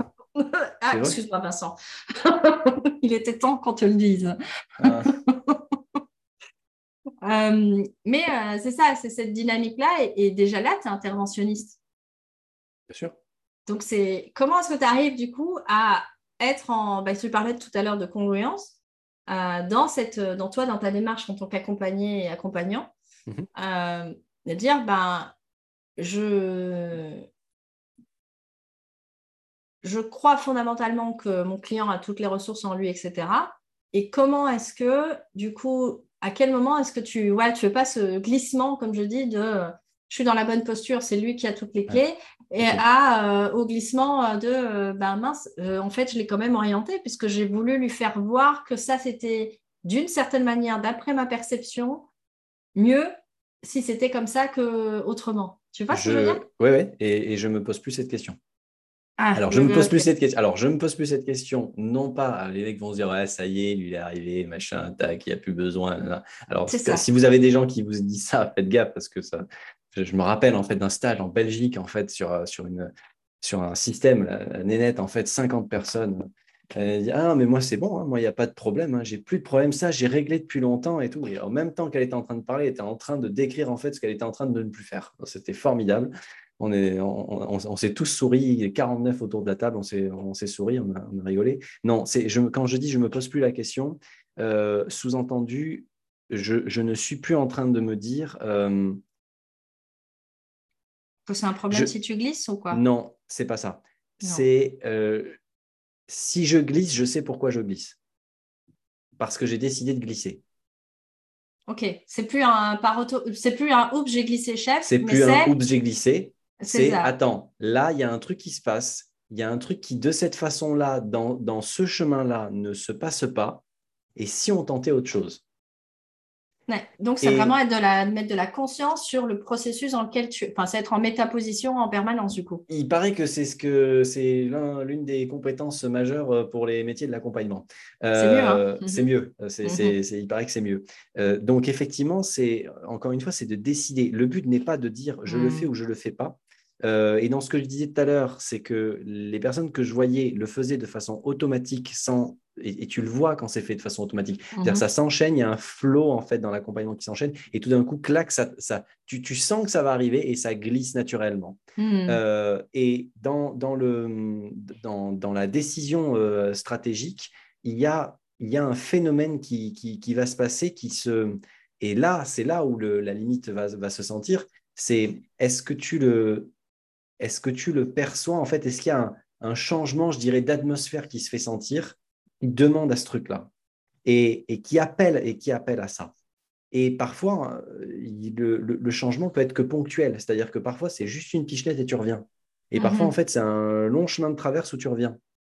Ben, tout ça, euh, c'est pour ça que c'est pour ça qu'un système d'accompagnement, comme on dit souvent avec vous, ne peut pas se isoifier ou se afakifier. Euh, ça, ça, on peut pas, on peut pas créer en fait un référentiel de ce que c'est en fait un bon accompagnement ou, un mauvais accompagnement. Ça, c'est pas possible parce qu'il y a des tas de phénomènes qui se jouent dans la relation et dans l'interrelation qui font que ça va se manifester ou pas. Euh, dans, par exemple, euh, sur, euh, une personne que j'ai eue euh, que j'ai eu avant-hier où elle me disait j'ai un problème émotionnel avec ma fille etc j'arrive pas j'arrive pas en fait. Elle, prend le pouvoir etc etc etc elle m'emmenait en fait sur un problème type traumatique type émotionnel etc non non c'est le problème ne se situait pas là en fait. Il manquait simplement de cadre. Il manquait simplement un cadre relationnel. Là effectivement quand tu fais ça tu es bien interventionniste. Tu dis bien il manque un cadre relationnel euh, tu n'es pas en train de lui dire, bon, guidage non directif, euh, ok, euh, comment tu te sens quand, tu fais ça et quand tu l'as ressenti, quand est-ce que tu l'as ressenti la première fois et au moment où tu l'as ressenti, en fait, ça te faisait quoi? Ah, d'accord, ok. Et là, à partir de là, qu'est-ce que ça, que ça a amené chez toi? Ah, ben ça a amené ça et c'est comme ça à quel point? Ah, ben c'est comme ça. Ok, et là, tu fais un système de ce qu'on appelle de remédiation, déploiement. ce, ces, ces systèmes-là sont très différents, mais il y, a, besoin aussi pour les accompagnateurs d'identifier à quel, à quel niveau se situe la problématique. Et parfois, dans les personnes qui viennent nous voir, elles peuvent venir nous voir en, étant en pleurs au 36e dessous en disant c'est un problème émotionnel ou machin. Et en fait, le problème ne se situe pas là, il se situe en fait d'un point de vue très matériel, très concret, très, très, très pratico-pratique. Donc, euh, et, pour, et, là, ça va demander effectivement ce qu'on appelle une, euh, ben, une mise en perspective, plus un recadrage, plus en fait euh, une mise à disposition. Et tu le disais tout à l'heure, parfois les, les, personnes viennent nous voir en nous disant oui, mais c'est pas moi qui ai la solution, parce que si j'avais la solution, je, je, je, la mettrais en place. La plupart du temps, on a tous ce, ce vécu-là, c'est 90% du temps, ils savent exactement la solution qui est à mettre en place. C'est juste qu'il y a des phénomènes de peur ou d'inquiétude qui sont derrière et qui se manifestent. Là, quand la phénomène de peur et d'inquiétude se manifeste, il y a deux choix. Hein. Soit c'est un phénomène effectivement qui est beaucoup plus profond, sur lesquels il y a besoin de déloger ou de déraciner, des, voire de dissoudre en fait certains éléments. Soit c'est tout simplement en fait se, donner une autorisation ou un permis. Soit troisième version, en fait ils savent pas, ils savent qu'ils vont faire ça, mais ils savent pas trop comment le faire. C'est-à-dire qu'il leur manque un peu de, un peu de, connaissances, de, de, connaissances, de capacité à le faire, ou mmh. d'approche à le faire. Mmh il n'y a, que ça. Hein. on ne va pas sortir euh, hein, mmh euh, mmh dans tous les sens pour, pour identifier ce, truc-là. Donc, en définitive, c'est assez simple. Et c'est pour ça que, euh, avec Franck, régulièrement sur les, sur les podcasts, on dit changer, c'est simple et c'est facile et surtout c'est rapide. ça ne demande pas en fait des heures et des heures. Juste, ça demande l'honnêteté, l'humilité et un petit peu d'humour pour se dire tiens, comment je peux faire ça d'une autre façon? Juste ça. Et, qu'est-ce qui t'a, euh, tu vois, qu'est-ce qui t'a amené, toi, de passer de, tu sais, du, côté de l'accompagner? Parce qu'au départ, tu, quand, tu, quand tu as 30 ans, tu n'es pas, tu es déjà installé en tant que, que coach, tu as déjà un cabinet ou des choses comme ça? Non, euh, ce, ce que je fais, c'est du coaching sportif. Ouais, c'est ça. C'était oui, très juste. Donc c'est beaucoup de préparation mentale, préparation corporelle, identification et beaucoup de formation. Donc, euh, donc j'accompagne en fait sur ces, sur ces systèmes-là, en voyant très bien en fait qu'il n'y a aucune méthode qui marche pour tout le monde. Et, parce qu'en plus, j'ai un désir, j'ai un désir profond à ce moment-là, c'est euh, comment faire en sorte que les gens ne soient pas des, euh, des copies les uns des autres, mais comment en fait réussir à identifier et à déployer leur singularité qui est vraiment à part entière, avec leur vraie force et, là où il y a plus de, difficultés. Donc en fait, j'ai même pendant le coaching sportif, j'ai ce truc-là de euh, comment lui, il est unique et à chaque fois, je le prends de façon unique. C'est-à-dire le, mm-hmm. même mouvement ou la même technique, je trouvais toujours le moyen de l'expliquer d'une façon différente en fonction de la personne qu'il y avait en cours. Il y avait 20, 25, 30 personnes parfois, euh, toujours d'une façon différente pour, pour, pour enseigner la, la dynamique. Et donc, ça, hmm. ça, me portait vraiment à cœur parce que je voyais bien que sinon, ça ne fonctionnait pas. en fait, pour les. Enfin, c'est le. Il n'y avait pas un one size fits all, quoi. Tu savais ben déjà qu'il n'y avait pas de standardisation. Ben non, et c'est ce que j'ai. D'ailleurs, c'est ce que j'ai vécu moi aussi dans mon, dans, dans, mon système scolaire, quoi. Je voyais bien que, euh, voilà, euh, moi, j'essayais de trouver, en fait, les moyens pour, euh, pour essayer de comprendre ce qu'on me disait, mais d'une autre façon, parce que de la façon dont on me le disait, je ne comprenais pas toujours très bien. ce qui m'empêchait pas, en fait, de réussir et de passer les étapes comme ça, un peu comme la fleur au fusil. Mais en attendant, je voyais bien que il y en avait plein d'autres en fait qui étaient laissés sur le bas-côté euh, derrière parce que mhm. le travail n'était pas fait.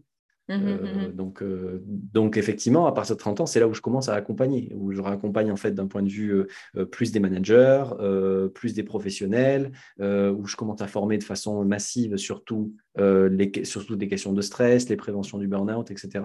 surtout, plutôt du B2B du coup, c'est ça? Plutôt du B2B. et des risques psychosociaux. Et, des, risques psychosociaux. Et puis, et puis au fur et à mesure du B2B, de plus en plus de, de B2C aussi qui, mm. qui viennent au fur et à mesure. Donc voilà. Parce que le B2B amène très vite en fait le B2C dans, ces métiers-là. C'est oui, c'est enfin une fois que tu es rentré entre, guillemets, après les personnes euh, ont goûté à ta magie, du coup euh, ils, veulent savoir comment est-ce qu'ils peuvent faire entre, continuer le chemin avec toi ou, euh, ou mhm. le bouche à oreille aussi tout simplement. C'est ça. qui fonctionne. Mais donc, du coup, tu bascules de, je vais dire, de, du, du, du, monde du sport, on va dire ça comme mhm. ça, de la, de la formation, mhm. Euh, vers, vers quelque chose qui est plus euh, dans, dans le dans le, dans le corporate, on va dire, dans l'ambiance euh, ben voilà, entreprise. Sachant, sachant que depuis, 24, depuis l'âge de 24 ans, je dirige une, une, filiale en fait, dans le Grand Sud-Ouest sur, un, sur un organisme de formation et un organisme d'accompagnement et de conseil pour les cadres dirigeants grands comptes, sur toute la partie des soft skills et ce genre de choses.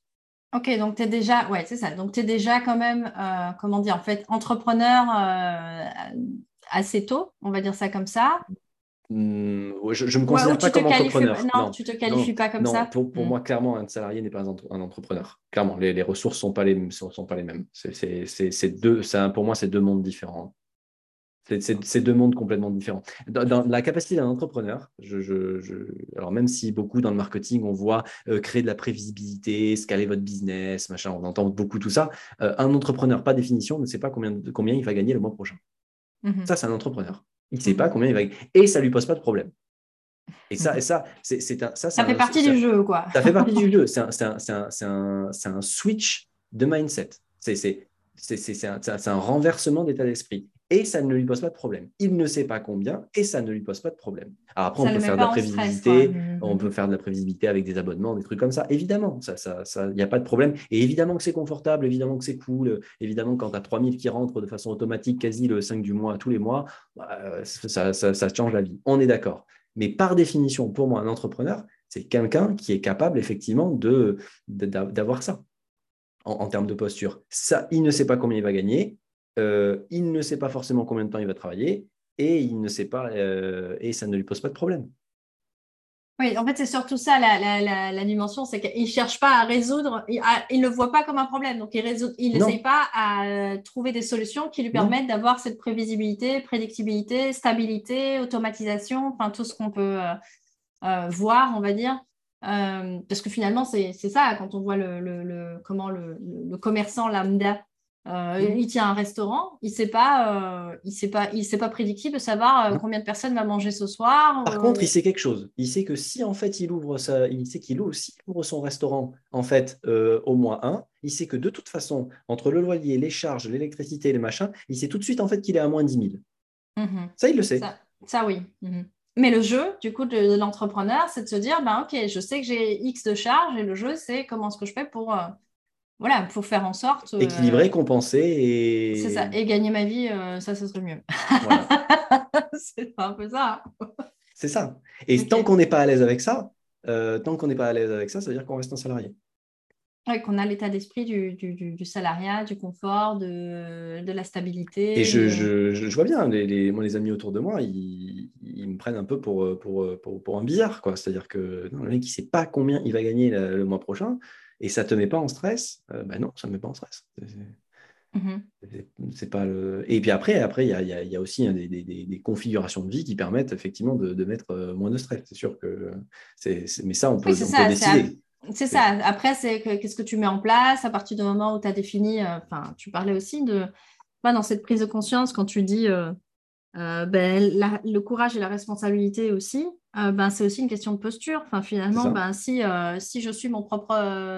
tu vois, l'alpha et l'oméga, comme tu disais tout à mm-hmm. l'heure. Ben, donc, du coup, il n'appartient que moi à partir du moment où je me dis je veux pouvoir être euh, comment tu as dit, avoir 3000 euh, euros euh, au début du, mois, enfin le 5 du mois et après c'est juste du kiff, bah, du coup c'est dans tes mains. C'est à nouveau, c'est prendre la responsabilité, qu'est-ce que je fais comme action pour, pour arriver à ce résultat-là. quoi. Mhm. C'est quoi l'input, le process et mhm. l'output. quoi. Mhm. C'est finalement assez... Ouais, et puis et, et, dans, quand tu me parlais tout à l'heure et quand tu me demandais dans, dans ma façon, dans, dans la transformation, moi, j'ai eu une, moi, une véritable envie dans la transformation de d'engager en fait au départ j'étais j'avais pas une, une dynamique entrepreneuriale à proprement parler. J'avais une dynamique d'artisan. C'est-à-dire en fait comment je bosse comme un artisan sous-entendu euh, j'ai pas forcément, parce que comme j'ai été beaucoup euh, en lien avec euh, le management, avec les grosses équipes, les grosses équipes à mhm. manager, etc., j'avais pas envie de ça. C'était n'était pas le truc qui me faisait kiffer. manager, tu l'avais déjà identifié. Je l'avais déjà identifié, je l'avais testé dans mes, dans mes, dans mes, différents, dans mes différentes expériences professionnelles, puisque j'ai fait des études qui sont plutôt très orientées pro. donc, en fait, beaucoup de temps dans les entreprises, dans les organisations, beaucoup de temps, effectivement, manager, à travailler en équipe, etc. Et j'ai vu, en fait, les, les trucs un peu un peu chiant par rapport à ça. Et en même temps, j'ai vu les trucs chiants, mais en même temps, j'avais développé des, stratégies qui me permettaient de manager ça facilement. Donc, mmh. grosso modo, ça allait vite. Mais en même temps, j'avais plus envie de ça dans, cette, dans ce passage-là. Donc, en fait, j'étais plutôt dans la partie d'artisanat. Et, mais tout dans la partie artisanat, en fait, j'ai toujours eu une, une, envie, c'est de, de collaborer, c'est-à-dire c'est de travailler en mmh. équipe malgré tout. Mais de travailler en équipe, non pas avec des liens de subordination, mais de travailler en équipe avec des liens de coopération ou de coopétition. Mmh euh, c'est-à-dire comment on peut s'auto-challenger les uns les autres pour pouvoir effectivement produire quelque chose qui est, euh, qui est de la meilleure qualité possible avec un souhait vers l'excellence. Mmh mmh euh, donc c'est là où je me suis aperçu que l'excellence n'était pas vraiment le truc qui était, qui était à la mode. moi je croyais que dans l'entrepreneuriat c'était vraiment le truc en fait que tu veux être excellent et je me suis aperçu que non, euh, dans, mmh dans, le concret. Et, euh, et donc, c'est comme ça que de fil en aiguille, en fait, j'ai euh, quelque part, je suis passé de, de, partenariat à partenariat. Certains qui, qui ont duré un certain temps, certains se sont éteints puis ont repris, puis se sont rééteints, d'autres ont perduré, d'autres naissent. Et, et c'est le, le jeu. Mais par contre, dans, vraiment dans la dynamique que j'avais, c'est faire un truc à minima à deux. Quoi. Parce que faire un truc à deux, il y a il y, a, une émulation qui se fait que tu n'as pas quand tu es tout seul. C'est pas vrai. Il y, a autre chose qui se crée quand tu es, quand es à deux. Et, euh, on dit deux têtes valent mieux qu'une. Hein. il paraît, il paraît, il paraît. Et, en même temps, tout ce qu'on ce qu'on dit aussi, c'est que c'est qu'une décision se prend toujours euh, à nombre impair et trois, c'est déjà trop. Ah, je la connaissais pas celle-là. ok. Celle-là, euh, euh, vous pouvez réécouter hein, au podcast. Oui, c'est ça. parce que si vous la laissez, il faut la digérer un peu celle-là. Euh, oui, et finalement, c'est quand même quelque chose qu'on voit aussi assez régulièrement dans le, dans le côté solopreneur. Le, le, coach, il est un peu à son compte, dans sa bulle, il mène sa barque, mm-hmm. etc. Et qui, à un moment donné, en, en souffre en se disant, ben, je, euh, soit parce qu'il n'y a pas d'espace de covision, supervision, etc. Euh, ce qui déjà en soi une aberration, mais ça c'est un autre sujet. Euh, mais qu'il n'y a pas d'espace où finalement, comme tu dis, dans le partenariat ou dans le binôme, ça se passe peut-être parce qu'il enfin je ne sais pas c'est quoi, parce que comme tu disais que tu avais quand même pas mal expérimenté de, de, partenariat, mhm. les, d'après bah, justement ton, ton, ton, histoire, tes apprentissages, etc., c'est comment, euh, comment un partenariat, euh, du coup, à deux, dans ce que tu as expérimenté, mhm. à quel moment est-ce que tu sens que le partenariat, ben, il, est, il, est, il, est, il est dans cette dynamique vraiment de coopération ou de coopétition mhm. saine qui permet de tendre vers l'excellence, parce que moi, ça me parle aussi, même si dans les faits, j'y suis pas, mais, mais c'est de, OK, tendre vers ça, et euh, être à deux, ça demande quand même, il y a de la communication, il y a des enjeux émotionnels, il y a un jour, euh, il y en a peut-être un qui fait plus que l'autre. Enfin, pas toute cette dynamique qu'on peut dire de groupe, parce qu'à partir du moment où les deux, c'est une dynamique de mhm. groupe. Comment est-ce que toi, tu y as fait ça euh, Tu y as fait face ou qu'est-ce que tu en as retiré comme, je sais pas, comme genre ligne de conduite Alors, je vais, là, je vais vraiment parler pour moi parce que ça va vraiment dépendre de chaque, de chaque euh, partenaire. chaque dimension, alors chaque partenaire, mais de chaque dimension pour soi, c'est-à-dire de chaque identité euh, que, que, hmm. nous sommes. Et ça, ça, ça compte énormément. C'est-à-dire que pour moi, il y a une dimension qui est importante, c'est la liberté. C'est-à-dire, hmm. grosso modo, euh, libéral par essence. même si je ne viens pas de ce monde-là, libéral par essence, ça veut dire j'ai la liberté de pouvoir entreprendre comme je le souhaite. Ça veut dire en fait que dans, les, dans, la dynamique en fait qui est produite, il y a la liberté n'empêche pas l'engagement. La liberté n'empêche pas l'engagement. Ça veut dire quoi? Ça veut dire que, euh, et moi, il y a un truc en fait qui est, très simple. Tu essayes de m'enfermer, je me barre. Tu me mhm. laisses en fait toute la, toute, la liberté possible, je reste. C'est aussi, aussi con que ça. ça ne va pas plus loin. Euh, et les partenariats que j'ai aujourd'hui, j'ai trois typologies de partenariats. Mhm. Euh, qui, sont, euh, qui sont actifs. Dans ces trois typologies de partenariat, on respecte ce truc-là, la liberté de chacun et l'implication et l'engagement à 100%. Mhm. Simple. Il n'y a pas besoin de plus, en fait. Après, qu'il y en ait un qui bosse plus que l'autre, qui est machin, qui est truc, c'est un non-sujet. Pour moi, c'est un non-sujet. Ça ne, parce qu'en fait, qui dit engagement à 100% dans, dans, la dynamique euh, signifie que dans la partie qui est la mienne et comment en fait je structure mon implication de ce que je fais dans, dans la partie du partenariat. Et donc là, le truc que l'on pourrait transmettre, c'est à minima cadrer vos partenariats. C'est-à-dire, vous faites quoi, quand, où, comment, sur quoi, en fait, dans, quelle proportion? Ça, c'est un, peu la base, mais ça me, semble mhm. tellement être la base que je ne comprendrais même pas qu'on ne le fasse pas, mhm. euh, qui, qui, permet effectivement de, de créer ça. Et puis mhm. après, c'est d'accepter aussi que dans des phases de création, euh, ben dans les phases de création, ça va, se, ça va se dérouler au fur et à mesure mhm. dans la phase de création. Et à un moment donné, on va trouver effectivement une forme, une forme d'équilibrage. Mais dans tous les cas, euh, c'est laisser la liberté à autrui et laisser, c'est lui laisser la liberté de s'engager à 100%. Et c'est hyper intéressant parce que c'est même euh, là, c'est presque une punchline transcontextuelle, j'ai envie de dire, que tu nous proposes là. Le, côté, euh, la liberté n'empêche pas l'engagement parce que souvent, ça, tu vois, il y a comme une. Euh, si je te donne trop de liberté, du coup, j'ai aucun contrôle sur toi. Et donc, du coup, la peur première, c'est.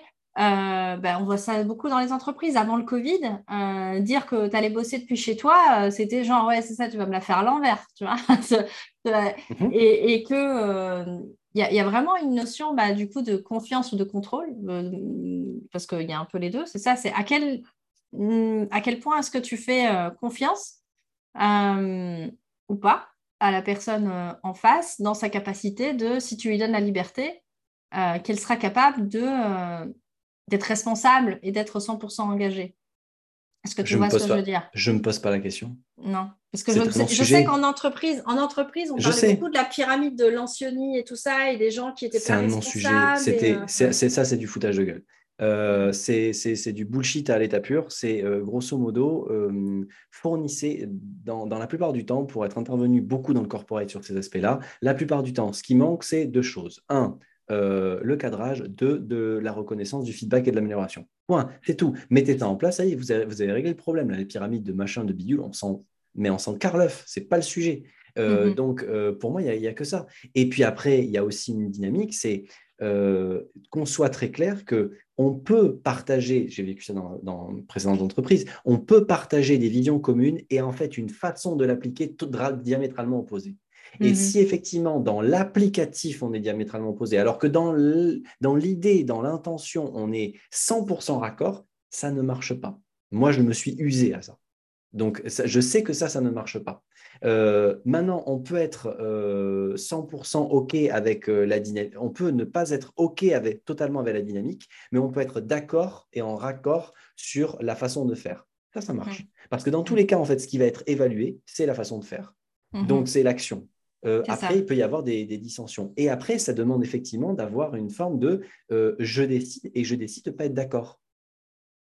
Mais je décide de ne pas être d'accord sur l'ensemble de l'idée versus je décide de ne pas être d'accord sur la façon d'y procéder pour moi, dans mon tempérament, le fait de ne pas être d'accord sur la façon de procéder est plus douloureux que ne pas être d'accord à 100% sur l'idée. Donc c'est pour ça quand j'entends en fait des gens qui disent oui d'abord il faut travailler sur le grand pourquoi, le machin et tout. Ok c'est génial, mais c'est pas valable pour tout le monde. Encore une fois, faire une mm-hmm. généralité de ça ne, ne, valide pas en fait la, la thèse. Il y a une antithèse qui est euh, les personnes, euh, même si elles sont pas raccord à 100% avec l'idée ou le concept de base, euh, mais qu'elles sont d'accord à 80% ou, ou 85%, du moment où la mise en application leur correspond, la mise en mhm. application leur correspond. Point. Mhm. Mhm. Donc, c'est ça aussi sur lequel euh, être assez à l'aise. Moi, avec euh, les partenariats que j'ai, on est clair en fait sur les, sur, les aspects. Et surtout, j'ai alors soit j'ai la chance, soit j'ai créé les conditions de rencontrer des partenaires qui, euh, avec lesquels on est assez à l'aise sur le fait que on s'en fout s'il y a une faute, on s'en fout s'il y a une erreur, parce que grosso modo, c'est réparable. D'accord? On, est OK, on est OK qu'on est humain, donc dans tous les cas, ce n'est pas, pas un souci. Mhm. Euh, on ne prend rien de façon personnelle.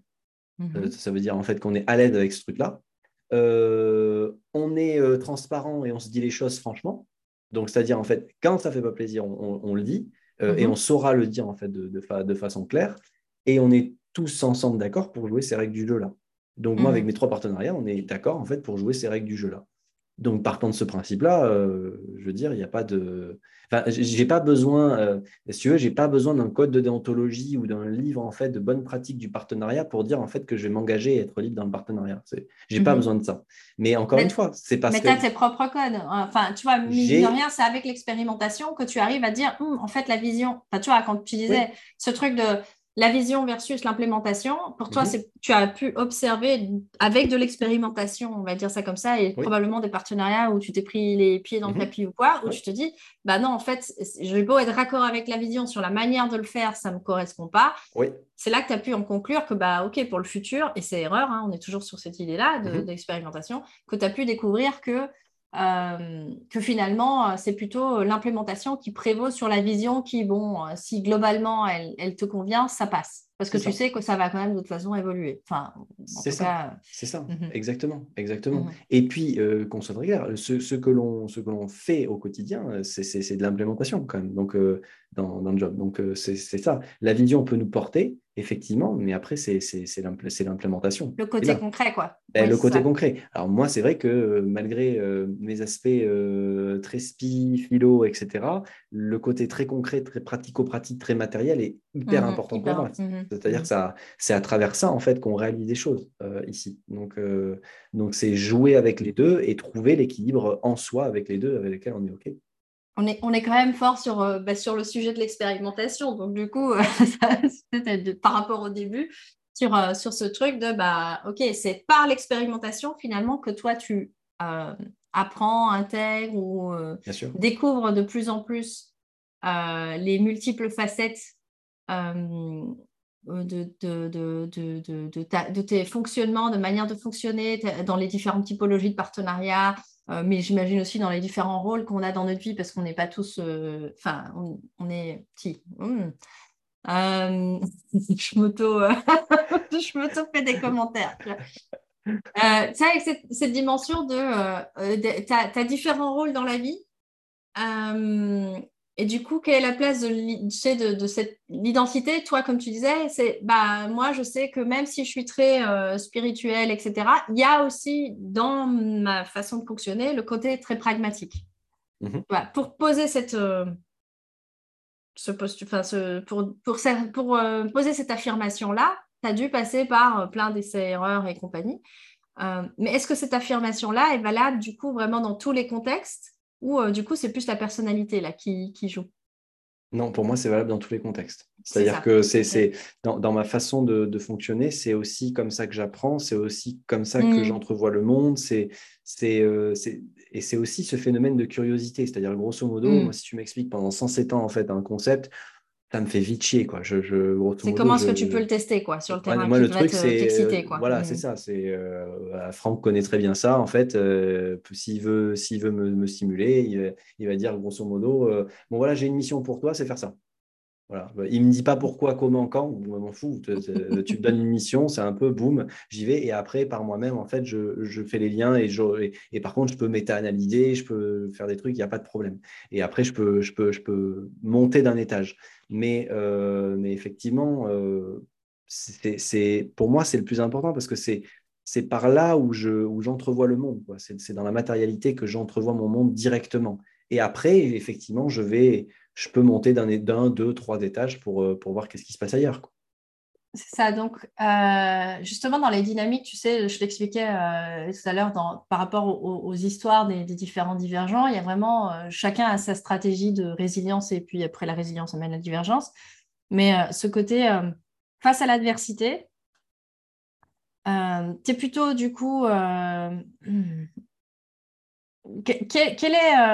ouais, qu'est-ce que. Qu'est-ce si tu devais, toi, justement, monter d'un étage,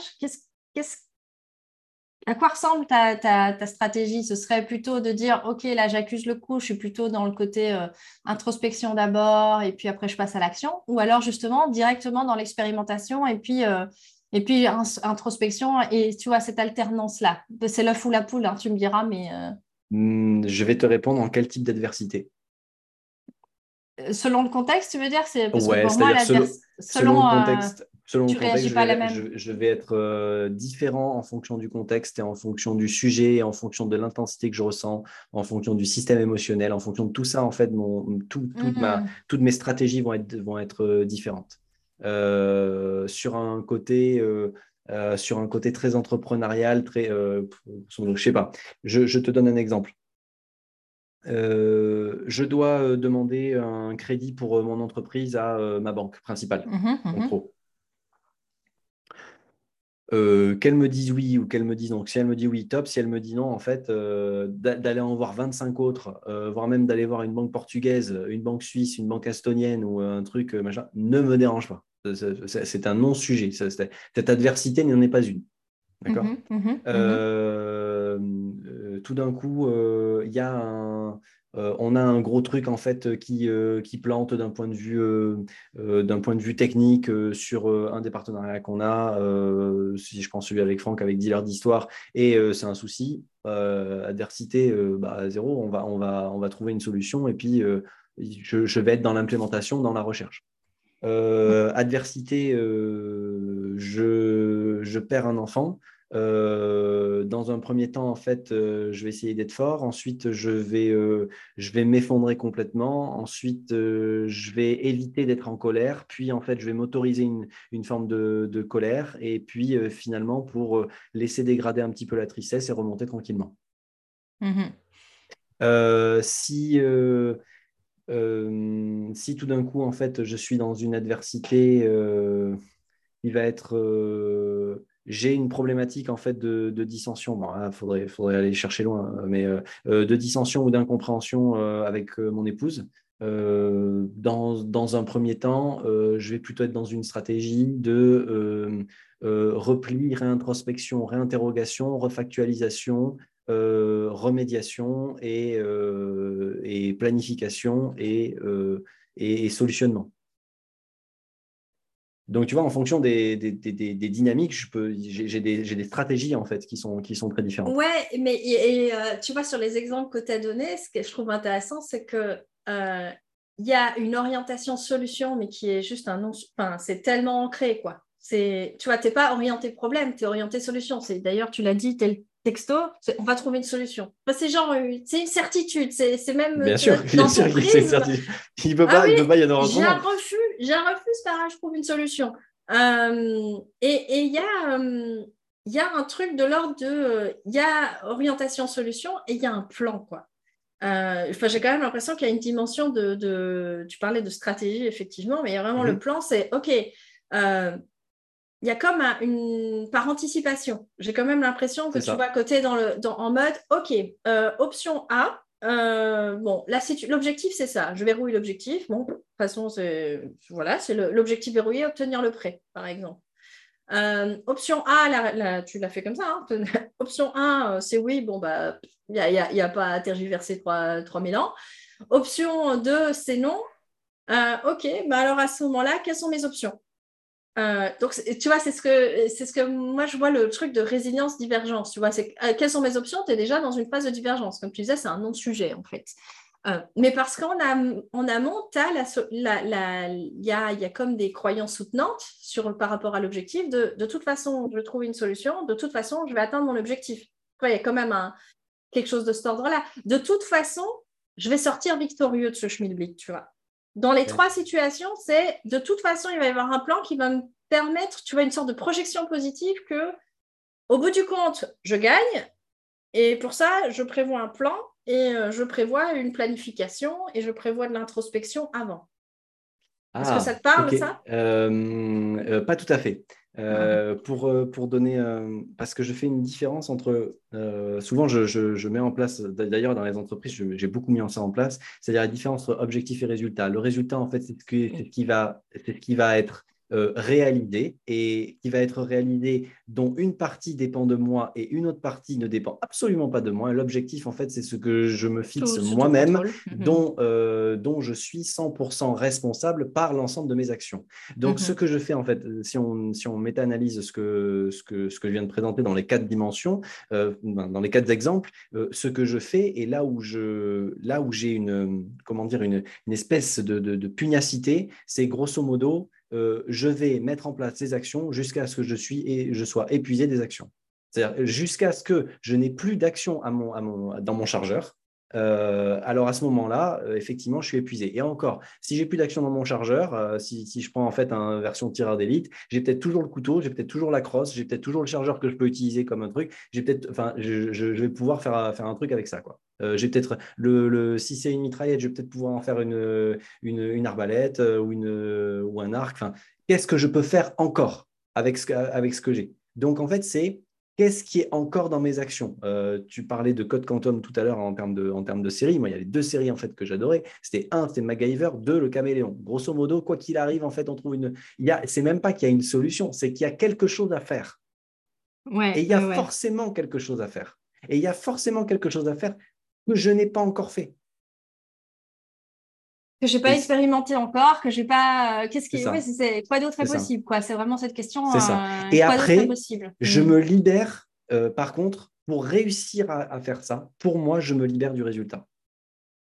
Parce que si je reste focalisé sur le résultat, ça veut dire que je reste focalisé sur quelque chose dont je ne maîtrise pas tous les tenants et les aboutissants. C'est ça, le résultat, qui peut me créer, une partie de la frustration. Et qui, peut me créer du stress. Si j'ai du mhm. stress, je suis plus créatif. Ouais, exact. Donc, j'évite ce genre de truc. Ok, oui, donc c'est ça aussi, c'est euh, intéressant aussi cette notion, euh, effectivement, résultat euh, objectif, parce que l'objectif, la bonne formulation d'objectif, c'est 100% sur mon contrôle. Et donc, toi, dans ta manière de fonctionner, c'est tu comme c'est, ça revient à ce que tu nous expliquais aussi au tout début du podcast, hein, cette notion je suis la source et je suis la destination. Ça. Donc, euh, ça reste cohérent par rapport à, ça, sans surprise, hein, tu me diras. Euh, mais, euh, mais c'est cette notion, bah, ok, vu que j'ai une direction, j'ai une destination et que bah, je vais mettre toutes les choses en place qui, dont il est, qui, qui sont possibles, euh, mais tu as comme plusieurs euh, salles. Comme tu disais, c'est d'abord tu as le chargeur. Et puis, si même, quand bien même le plan A, B, C, D n'aurait pas fonctionné, tu sais que tu as encore euh, tout l'alphabet qui te reste à, chercher, à dire OK, c'est quoi le jeu? Qu'est-ce que j'ai pas encore essayé? Quoi d'autre est, possible quoi? Ça. Et, dans le quoi d'autre est possible, c'est juste, enfin, c'est pas conceptuel. On, on, parle bien ici d'un quoi d'autre est possible et implémentable tout de suite, quoi. Avec ce que j'ai là euh, sous la main. Comme tu disais, euh, ben, euh, au final, le, fusil, ça va plus. Bon, ok, je prends autre chose que, qui, est là, qui est déjà mhm. présent. C'est pas tu vas chercher quelque chose d'extérieur pour voir s'il y a un autre plan différent pourrait machin. tu sais, tu composes avec ce qui est là jusqu'à. Enfin, après, je trouvais ça intéressant. Le mot que tu utilisais, c'est jusqu'à épuisement, quoi. C'est tu poses des actions massivement que jusqu'à épuisement des jusqu'à épuisement en fait des actions qui sont à mon à mon à, ta portée à ma portée mais pas forcément qui vont m'épuiser moi. C'est ça le, oui oui euh, pas euh, pas épuisement énergétique euh, je suis vidé je sais plus quoi. Parce que tu parlais de créativité que je vois plutôt comme quelque chose qui te donne c'est ça. Enfin, on parlait de jouissance, c'est presque un jeu, quoi. C'est comment que je pour trouver toutes les actions possibles et inimaginables pour arriver à l'objectif sur la part, euh, si on imagine que le résultat c'est 50-50, 50 sur mon contrôle, 50 pas du tout, bah toi tu joues le jeu à 100% sur les 50% du résultat. C'est ça. Et si jamais je n'ai pas le résultat euh, escompté, eh bien alors en fait euh, on va lâcher prise et puis on va passer à autre chose.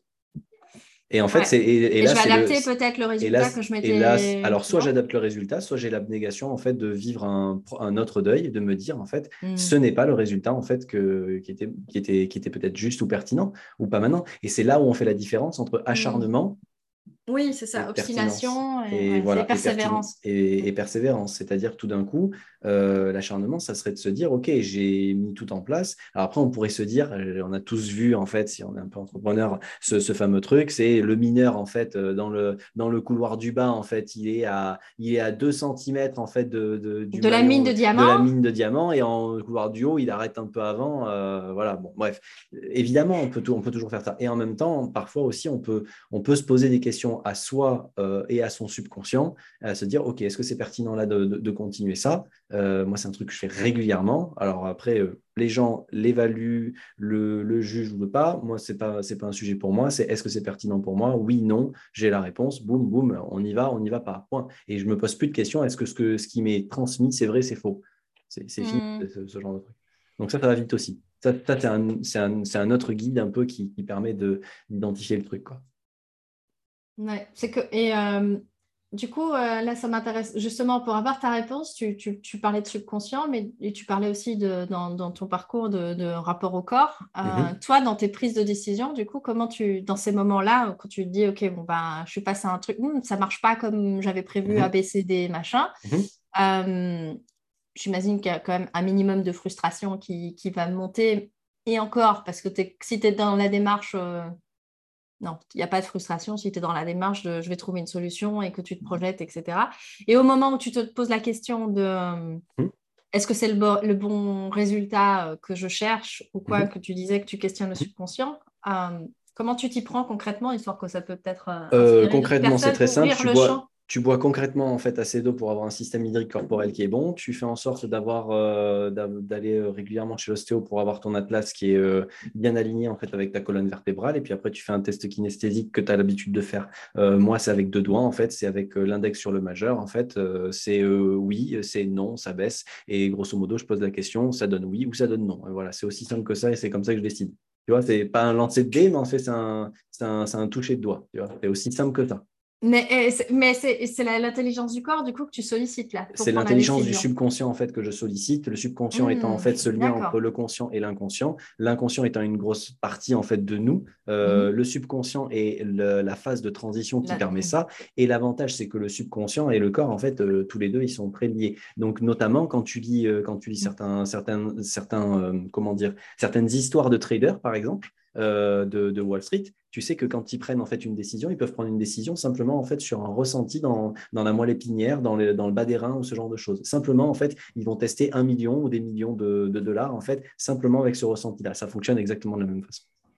C'est ça. Ok. Euh, et ça, oui, oui, c'est ça, c'est des prises de décision, mais du coup, c'est pour ça que je voulais te creuser, parce que je voilà, je savais pas que le subconscient et le, et le corps finalement était, euh, était étroitement lié quelque part. Mhm. Mais par contre, oui, euh, cette, euh, cette dimension de prendre la décision à partir d'un ressenti physique finalement, plutôt mhm. qu'avec, tu sais, on nous apprend à prendre des décisions. Alors pour faire un choix raisonnable, la liste des pour et des contre avec la tête, c'est la meilleure manière de prendre des décisions hyper frustrantes. Ou alors ce jeu aussi où, tu demandes à ton, à, ton, à ton client de faire un pile ou face mhm. et euh, juste tu lui demandes comment il se sent. Finalement, c'est mhm. ça. C'est une réaction euh, immédiate du corps à dire ah, il y a du soulagement ou ah, je me suis contracté en fait parce que en réalité, as déjà pris, le subconscient avait déjà pris la décision ou je sais pas c'est quoi, mais la décision est déjà prise en fait. Il y a des messages en fait qui peuvent être faits. Tu peux savoir exactement là. Enfin, les gens peuvent tester ça avec tout et n'importe quoi. Moi, j'ai commencé à tester ça avec de la nourriture, tu vois. La, même banane, tu vois. Tu, tu, banane, en fait, euh, à midi, en fait, euh, cher corps, en fait, est-ce que c'est bon pour toi de manger une banane? Oui, non, hop, tu fais, tu fais le truc. Il te dit oui, tu la manges. Il te dit non, tu la manges pas. Et tu regardes, en fait. Et tu, tu, regardes ce que ça donne. Des, trucs tout cons, hein, comme ça. Tu, peux tester en fait pour tout et n'importe quoi. Et après, et après c'est là où les gens peuvent dire oui, c'est de la connerie. Et hop, euh, il y a les croyances qui sont rameutées. Et donc, du coup, bah, ils vont se limiter en fait une option euh, qui mhm. peut d'expérimentation. Ou alors, mhm. en fait, ils peuvent se dire eh, pourquoi pas? Donc, je suis sceptique et pourquoi pas euh, La version que j'adore. Je suis sceptique, pourquoi pas? Ok, je teste et je regarde ce que ça donne. Par contre, si je teste, je teste pendant une, au moins une semaine, un mois, et je le fais régulièrement. Et je regarde en fait ce que ça donne et je regarde simplement comment je me sens.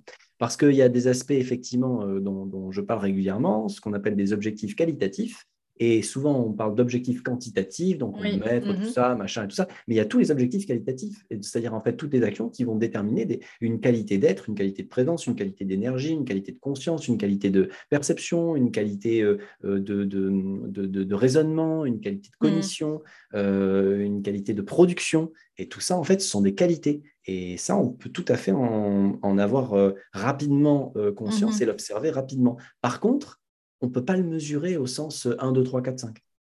C'est juste. Ouais, c'est pas, pas mesurable. Euh, c'est métrable, évaluable. On peut se dire, en fait, tiens, quand je fais ça, je suis mieux sur une échelle de 0 à 10, euh, c'est plus là ou plus là, ok, mais ce n'est qu'une une approximation. C'est ça. Et, mais, hein, mais, mhm. et, en même temps, effectivement, euh, la subjectivité, il ne faut pas oublier que le, quand on emploie le terme subjectivité, c'est lié au sujet. Donc, il paraît que c'est lié à nous et non pas lié objectif, c'est lié à l'objet, c'est-à-dire à autre chose. Mhm, c'est ça, à l'extérieur. Alors que là, bah, c'est justement dire ah, est-ce que mon niveau d'énergie, euh, se poser enfin, ce genre de questions-là, et, tiens, à la fin de ma journée, est-ce que j'ai plus d'énergie Ou à la fin de cet appel, est-ce que j'ai plus d'énergie qu'au départ? C'est pas, euh, comme tu dis, quantitatif dans, en termes, bah, on ne sait pas le mesurer, ou à part si tu envoies un questionnaire NPS à ton client, là, ça va être euh, ça. Mais de toi à toi, là, c'est objectif. comme tu dis, là, c'est l'objet, c'est voilà, l'extérieur qui va le mhm. déterminer. Mais de, ah, bah, comment est-ce que moi je me sens? Est-ce que je me sens mieux ou même pas sur de, 0 à 10, il y a même des fois, c'est simplement ça. Est-ce que je me sens vidé à la fin de l'appel ou est-ce que je me sens redynamisé à la fin de l'appel? Juste un oui-non et me dire Ah, bah, c'est intéressant quand même de me dire que quand je parle avec Micheline, je suis euh, hypée. Par contre, quand je parle avec Gertrude, euh, j'en peux plus, je suis au bout de ma vie à la fin. C'est ça. Et de mesurer ça comme ça. Mm. Et, bien, et, bien, mm. évidemment, après, c'est le déploiement de, euh, de, de ce qu'on du non-langage c'est-à-dire en fait du, simplement du ressenti. Euh, donc le clair ressenti ou ce que, euh, ce que les Américains appellent le felt sense, euh, c'est-à-dire le, la sensation expérientielle, le ressenti expérientiel. Et l'expérientiel, il est par définition vague, impalpable, avec des mots qui, sont qui définissent très très peu en fait l'expérience mmh. et où il va falloir concevoir et conceptualiser souvent des phrases assez longues et assez fournies pour pouvoir décrire ce qui se rapproche, mais qui ne sera jamais ce c'est-à-dire ce, ressenti expérientiel. Et, de plus, et, et, de plus en plus, ces, ces, dix dernières années aux États-Unis, il y a beaucoup de recherches en neurosciences sur la, sur la partie de l'instinctivité, de la partie reptilienne, qui mm-hmm. justement remontre qu'il euh, y a une notion intéressante sur comment la relation à notre corps va déterminer aussi notre relation au monde et comment effectivement la relation au corps, elle ne passe pas par les mots, elle passe par les ressentis. Et nous, en fait, qui avons été, euh, euh, on va dire, éduqués dans des pays occidentaux, très dans la tête, la tête, la tête, la tête, la tête, la tête. Et une fois que la tête est finie, bah, on a encore la tête.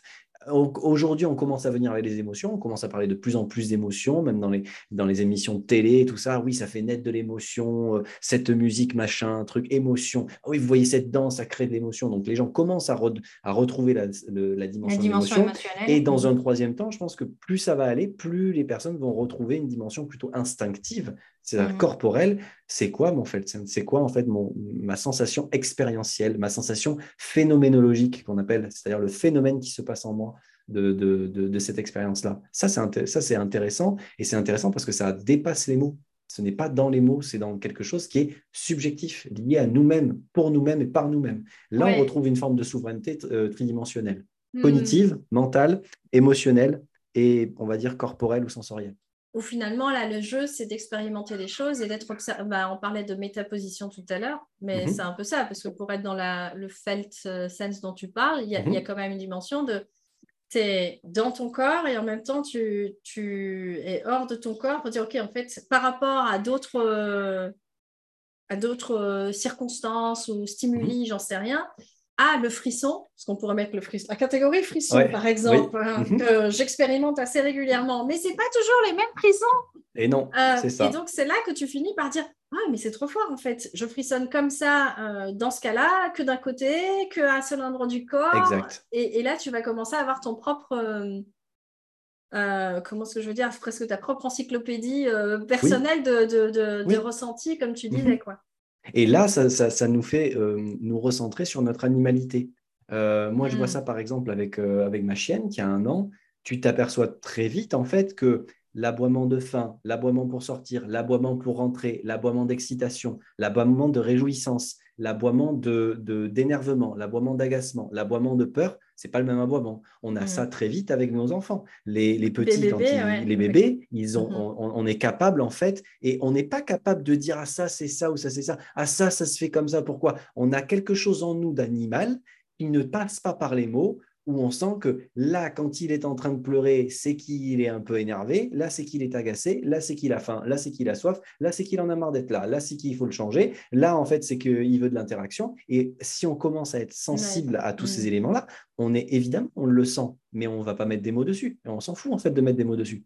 Non, c'est ça, mais on le sait. En fait, c'est comme une sorte de, d'évidence, euh, d'évidence dans, dans, le côté instinctif, quoi, finalement. C'est ça. Et cette instinctivité-là, euh, pour moi, dans, ce que je vois de, notre évolution, il y a, euh, pour être de véritables humains, je dirais, euh, pleinement incarnés et pour vraiment euh, euh, tracter au niveau euh, à la fois cognitif mais aussi plus spirituel ou existentiel, il y a besoin de aussi bien s'ancrer, se reconnecter à cette instinctivité et d'être à l'aise avec cette instinctivité et cette, cette, cette sensorialité. Cette part animale dont on est, dont on est constitué. Quoi, bien sûr, bien sûr.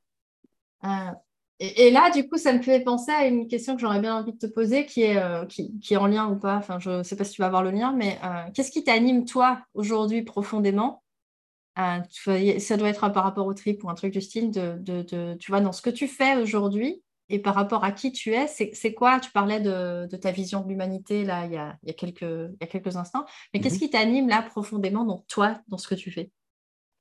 Moi, ce qui m'anime, c'est de, de redonner c'est de permettre à des personnes de recontacter en fait euh, leur puissance et leur, euh, leur souveraineté, leur singularité. Ça, c'est ce qui m'anime fortement.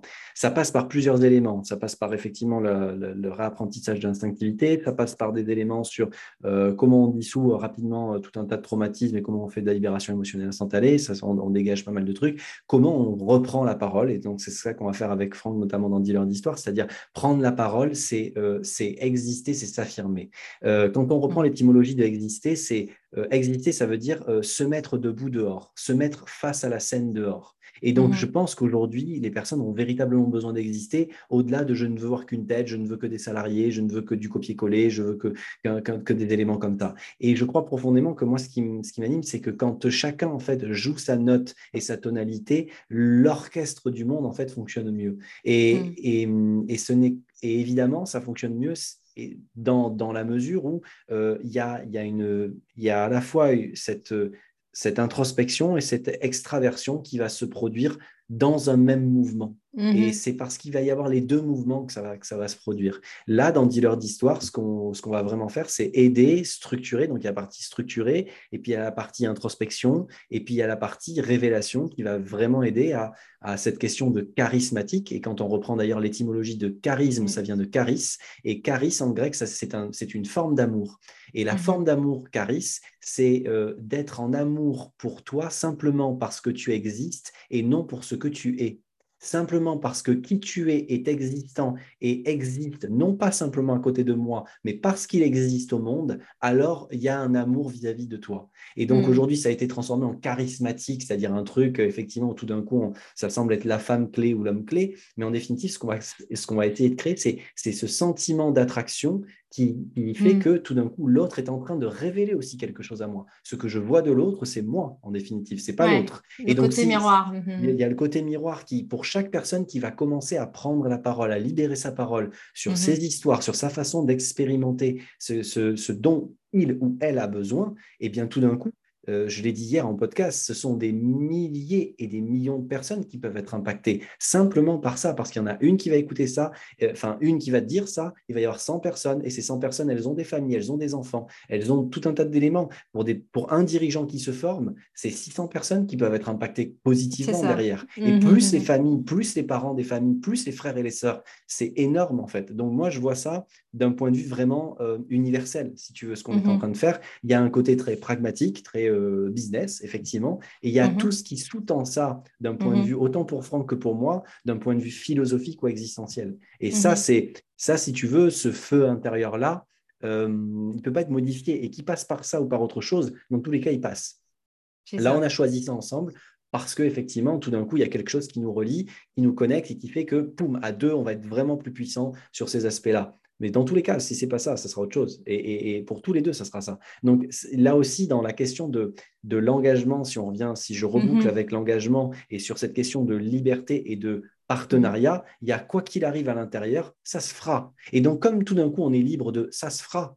C'est ça. On est bah, détendu. on peut s'amuser. Tout, peut, voilà, c'est ça. Tout est jeu, il n'y a pas d'enjeu. quoi. Mm. C'est ça. C'est ça. Mm. Et oui, et donc il y avait vraiment euh, cette dimension aussi que tu parlais de souveraineté, donc euh, de, singularité. Le troisième élément, j'ai déjà oublié, zut. Euh, ça me reviendra plus. Donc, mais le côté, le, côté, ouais, c'est pas grave. Vous réécouterez, vous, vous passerez en, en, replay. Mais ces trois dimensions-là, avec bon, il y avait aussi la notion d'affirmation de soi. Par rapport à, à, ton, à ton cheminement, justement, la souveraineté ou la puissance personnelle. Euh, c'est quelque chose qui est important pour toi, puisque tu disais même dans tes partenariats, dans ta façon de, euh, de, tu sais, le shift que tu as fait à ce moment-là, c'est reprendre ta souveraineté, de dire, euh, bon, bah là, maintenant, je vais avoir le courage de mes actions et la responsabilité, on parle de cette souveraineté-là, je pense, en tout cas, donc c'est mhm. ça. Le côté singularité, finalement, tu nous disais que même quand tu étais coach sportif, tu essayais de déjà à l'époque, à cet endroit-là, de faire en sorte, tu avais déjà cette sensibilité de se dire, ben, il n'y a pas de one size fits all. L'idée, c'est de, de, de, de m'adapter finalement à euh, quelle est la meilleure, ou même euh, pendant tes études, quelle est la meilleure manière, quelle est la meilleure porte d'entrée, on va dire, mhm. par rapport au système que j'ai en face de moi, quelque part. Euh, donc le, côté singularité, bon, le troisième, je ne l'ai pas, donc tant pis. mais le, le, ce que je trouve intéressant, c'est que finalement, si tu devais faire un résumé de un, genre un fil conducteur de, bah, ton cheminement entre ta naissance, on va même aller jusqu'à là, euh, parce qu'il y a toute la partie que tu n'as pas dit de 0 à 30, mais qui, de toute façon est liée, c'est obligé. Euh, jusqu'à maintenant, ce serait quoi ton fil conducteur, ce qui te porte vraiment? Est-ce que c'est, euh, tu vois, tu parlais de Franck, Franck, vraiment, c'est histoire, histoire, histoire, narration, histoire, histoire, histoire, narration. on va dire ça comme ça. Euh, je, je, je, résume très fort, mais, mais, ça, mais toi, ça, ce serait quoi? Ça, c'est ce qu'il présente. Euh, ah ouais, c'est ce qu'il a, présenté. C'est ce qu'il présente parce que, parce que Franck est un malin. Franck, il, il, va, il veut faire en sorte qu'il y ait du monde sur Discord hein, qui arrive. Non, mais il a raison en plus.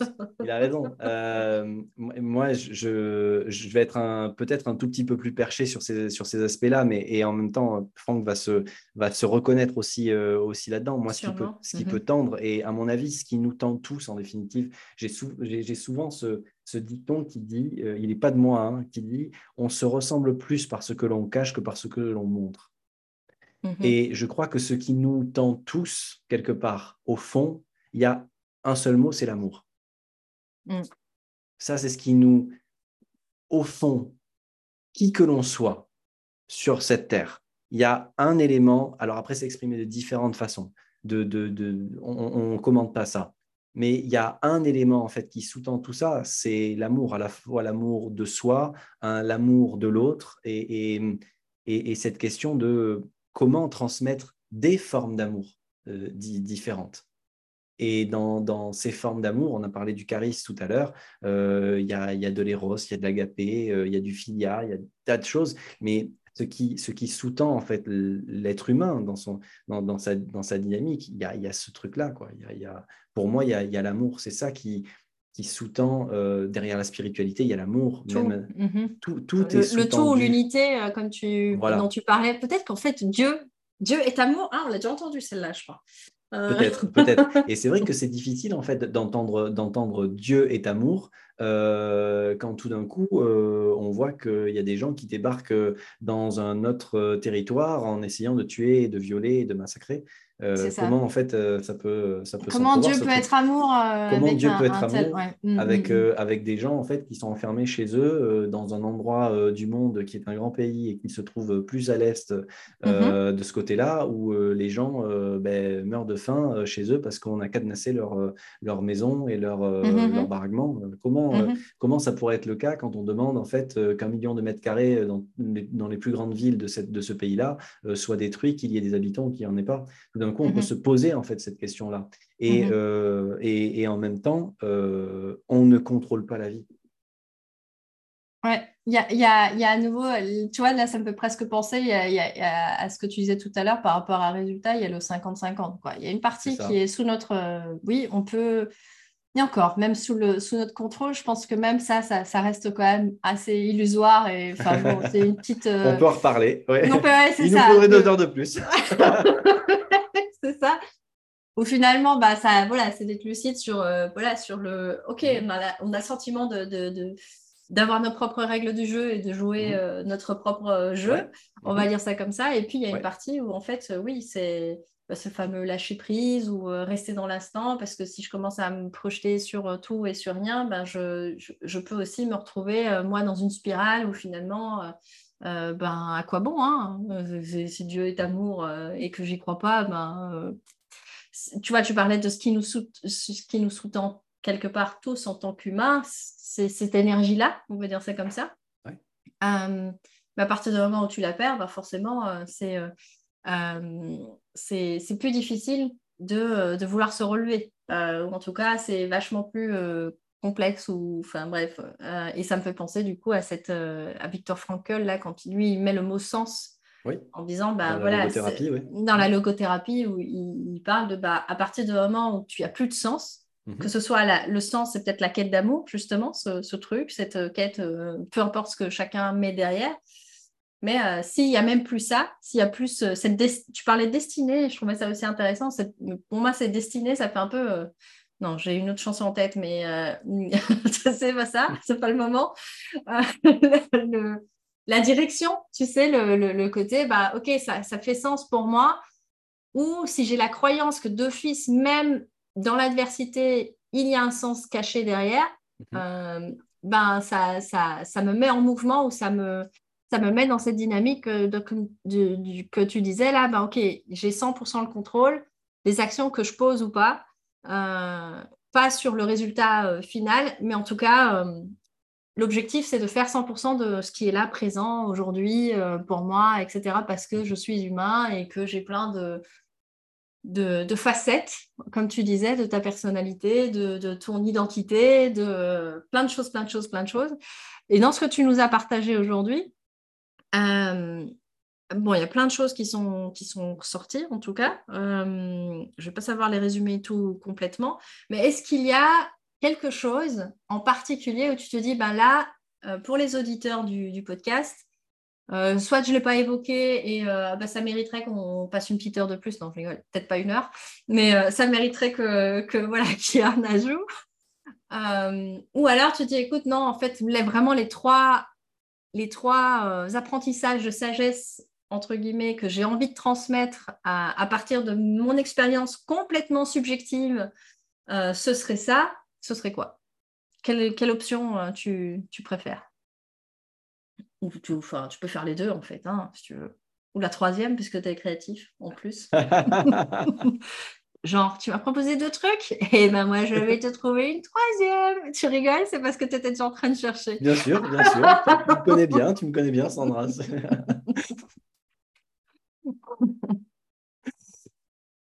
Euh, qu'est-ce qui sous-tend tout ça? Euh, Ce qui pourrait déjà sous-tendre tout ça, c'est hum, qu'on chacun va décider ou ne va pas décider ce qu'il veut ou qu'il ne veut pas. C'est-à-dire mmh. que quand je dis s'il y a vraiment un élément, c'est ce que je t'ai, c'est la, c'est la fin de, de, la phrase que je t'ai dite juste avant que tu reprennes la parole, c'est on ne contrôle pas la vie. Mmh ça, c'est le seul truc, en fait, qui moi, me, me parle aujourd'hui. Sous-entendu, on, ne contrôle pas la vie, ça se déroule en fait au-delà de moi. Et comme ça se déroule au-delà de moi, euh, ben dans tous les cas, euh, quel risque j'ai à mettre en place euh, de la divergence? Mmh Aucun. Il y a zéro risque, puisqu'en fait, comme je ne contrôle pas la vie, ça se passe au-delà de moi. Donc c'est ça en fait que j'aimerais que si j'avais quelque chose à transmettre, ça serait, ça serait principalement ça. Comme on ne contrôle pas la vie, eh bien, dans tous les cas, euh, commençons à la jouer. Quoi. Pour en jouir? Ou pas. Ou pas. Laissons-nous le droit. Laissons-nous le droit d'être à l'aise et d'être, d'être fluide mm. avec ça. Et si à un mm. moment donné, on n'a pas envie de jouir la vie, est-ce qu'on peut se donner le droit de ne pas avoir envie de jouir de la vie quoi? Mais au moins de jouer la vie, du coup. Comme on ne contrôle pas la vie, ouais. de pouvoir jouer. C'est ça. Quitte à s'écorcher les genoux en jouant, quoi. C'est OK. Ah, c'est le jeu. C'est le jeu, ma pauvre Lucette. Euh, non, c'est Sandra. Sandra, c'est pas Lucette. Ah Oups, un moment de, d'égarement. Ouais. Oui, c'est ça. C'est cette idée de, bah, OK, de, de comme on ne contrôle pas la vie, ben autant jouer à, explorer toutes les options euh, possibles. Euh. Et, tu vois, dans, dans, Dealer d'Histoire, c'est exactement ce qu'on va faire, c'est-à-dire comment faire en sorte de, d'explorer des options, comment mettre en mm. place du jeu, comment ne pas se prendre au sérieux quand on monte sur scène et quand on prend la parole, comment être à mm-hmm. l'aise en fait avec ce truc-là et comment être juste là à essayer de s'amuser. Et puis, euh, si on peut rajouter des petits trucs d'influence, de manipulation, euh, de charisme, d'enchantement, de magie, bah, ça, peut être, euh, ça peut être génial en plus. Si tu as fait mmh voyager et si tu as créé cette forme de, drogue pour le cerveau, ça peut être, ça peut être top. C'est mmh. parce que dans tous les cas, bon, bah, ça va passer vite, hein, 100 ans, ça, c'est une paille quoi, à l'échelle de l'humanité. Hein. C'est ça. Donc, euh, c'est juste ça. Mmh. Ok. Ben, là, j'aurais juste envie de, te poser une question par rapport à, tu vois, ce déclic que tu as eu à 30 ans. Là, euh, tu es en chemin euh, et, juste une question de curiosité. Donc, est-ce que tu fais 100% du, 100 du job, de la promesse que tu t'étais fixée de, de, voilà, de, de vraiment reprendre, de de reprendre ta vie en main ou d'avoir de, de, le courage de, la, de, de, lui donner la direction que tu as envie ou, euh, ou est-ce que tu sens qu'il y a encore, euh, encore du chemin avant de, avant d'être sur le OK, euh, là je me pose plus la question de si je vais continuer comme ça parce que je suis déjà sur le bon chemin ah, c'est deux questions différentes que tu poses en une. Oui, c'est logique, je, fais ça tout le temps. Je le lis avec le ou. donc, de là euh, ça, c'est un, un, truc en fait que je, que je me suis répété euh, il y a un, un, an, un an de ça ou euh, deux ans de ça, où, je mmh me, où je me suis dit, de là d'où je pars et là où je suis, ouais, en, en, mettant un coup de focus sur le, sur le backstage, on, ouais, ça fait, ça fait du bien, quoi. C'est, mmh. plutôt pas mal. Mmh euh, parce que comme tu as dit, je n'ai pas, pas parlé de 0 à 30. Et euh, donc, donc, là, ouais, là, j'avoue que sur le, sur le côté, ce n'est pas le sentiment d'être arrivé, mais c'est de se dire, euh, j'aurais pu y rêver ou y penser. Le, la façon de le vivre, de l'incarner mmh. aujourd'hui, dépasse ce que j'aurais pu imaginer. Mmh. Ça dépasse ce que j'aurais pu imaginer d'un point de vue du ressenti, de ce que ça crée dedans. Mmh, ça, c'est un premier point. Est-ce que je suis sur le chemin? Euh, Je ne sais pas et je ne me pose pas la question. Euh, est-ce que ça me plaît d'être là où je suis énormément? Et euh, plus ça va, plus ça me plaît puisque je, fais des, vrais choix d'engagement, de liberté mmh. d'engagement. C'est-à-dire quand l'engagement est pris, en fait, je, là, par exemple, j'avais des, des, choses qui étaient engagées d'un point de vue plus, plus individuel qu'avec euh, l'engagement euh, dans Dealer d'Histoire, j'ai totalement en fait évincé ce truc-là. Donc en fait, par contre, c'est ça aussi peut-être qui fait une, une différence, c'est que quand j'ai un engagement, je fais, je fais véritablement l'engagement. C'est-à-dire que je peux supprimer tout d'un mmh coup tout un pan immédiatement en fait du, du truc pour aller dans l'expérimentation euh, droit devant et pour mmh. garder aussi une forme d'énergie, euh, puisque je n'ai pas mmh. une énergie illimitée non plus. Donc ça, c'est le phénomène. Ce qui me permet encore une fois de, dire que là, je suis sur quelque chose qui, qui, qui est assez bien aligné et assez en osmose, c'est euh, les phénomènes, les micro-phénomènes d'euphorie, les phénomènes en fait d'excitation, les phénomènes de perte de concentration aussi. Euh, ça, hmm. c'est euh, comme hier je le disais aussi dans, dans un autre podcast, j'ai fait deux trois conneries en fait dans ma cuisine, ce genre de trucs, parce qu'en fait j'étais j'étais axé en fait sur sur autre chose, des choses qui m'arrivent si ça m'arrive une fois par an, c'est le bout du monde, euh, grosso modo, euh, puisque le développement de la méta-conscience, euh, les gamins, le truc, les trois machins, enfin, le truc qu'il y a là derrière, et hop, manager tout ça en fait en, même temps, ça, se passe plutôt bien pour moi en général. je ne fais pas plusieurs choses à la fois, j'arrive à passer d'une chose à une autre en fait de façon très rapide. Mmh c'est juste ça le, mmh différentiel, ce que font les musiciens en définitive. Mmh et, là, ça me permet de dire, OK, ouais, là, on, est sur un chemin sur lequel, en fait, euh, je vois bien un chemin d'une bonne vingtaine d'années qui peut être sympa. Ouais. Donc, donc ça, aussi, ça peut, ça peut mm. donner un ordre de grandeur, notamment vu que les personnes qui vont écouter ce podcast et qui sont dans ton public euh, se disent divergents. Donc, il y a une forme de, non seulement de différence, mais pas simplement une différence, quelque chose qui va ailleurs en termes de mm-hmm. dynamique. Euh, dans ce public-là, il y a parfois des gens qui sont catégorisés de haut potentiel, hypersensibles, multipotentiels. Donc des gens qui ont la capacité d'être à l'aise dans beaucoup de domaines en même temps, à la fois, avec une difficulté de choisir et avec mhm. une difficulté de se dire comment je regroupe tout ça et comment en mhm. fait je, je synthétise ces éléments-là.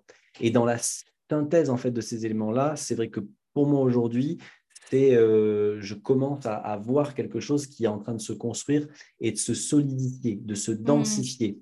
Mais ça ne se densifie pas pour être lourd, ça se densifie au contraire pour être puissant. Mmh. Et euh, pour manifester cette autre forme d'amour en fait dont je parlais, dont je parlais tout à l'heure. Et mmh. donc, c'est ça. Alors que euh, tu m'aurais posé la question il y a 4-5 ans, euh, ce type d'élément-là aurait plus été euh, euh, le Vincent d'il y a 4-5 ans, c'était un peu perdu, tu vois. Il n'y avait, avait, pas de, avait pas de clarté sur, sur, ce, sur ce côté densifié, etc. Donc, c'est aussi, là aussi, c'est ce qui, ce qui me parle, en fait, c'est plus mon instinct. C'est-à-dire, qu'est-ce qui se passe dans mon corps? Ok, mmh ça se passe ok dans mon corps. Ensuite, on remonte d'un étage. Au niveau émotionnel et limbique, ça se passe comment? OK, c'est bon, le OK, donc du coup, on peut tracter au néocortex et on peut être créatif et on peut y aller à fond les balles. Voilà. Mais c'est, plus dans cet ordre-là. Et donc, peut-être, en fait, ce que je pourrais transmettre aussi, qui est, euh, qui est, qui est important, c'est de revenir de plus en plus au corps et de revenir à l'animal que nous sommes mmh. aussi, avant de vouloir tout gérer, contrôler, anticiper, matérialiser, etc. Ça, ça se fait en fait par conséquence, mais pas, mmh. par, pas par primauté. Et mmh d'ailleurs, en fait, on parle beaucoup de ça en philosophie, la notion des primas et des primautés. Et c'est important, en fait, de, revenir là-dessus. On en parle aussi mmh beaucoup avec Franck de ces, de ces aspects-là, de revenir à la philosophie, parce que ça aide non seulement à penser, ça aide à vivre et ça aide aussi à être en une forme de, paix avec, notre humani avec nos humanitudes, c'est-à-dire les limites de notre, de notre humanité. Mmh voilà. Ok.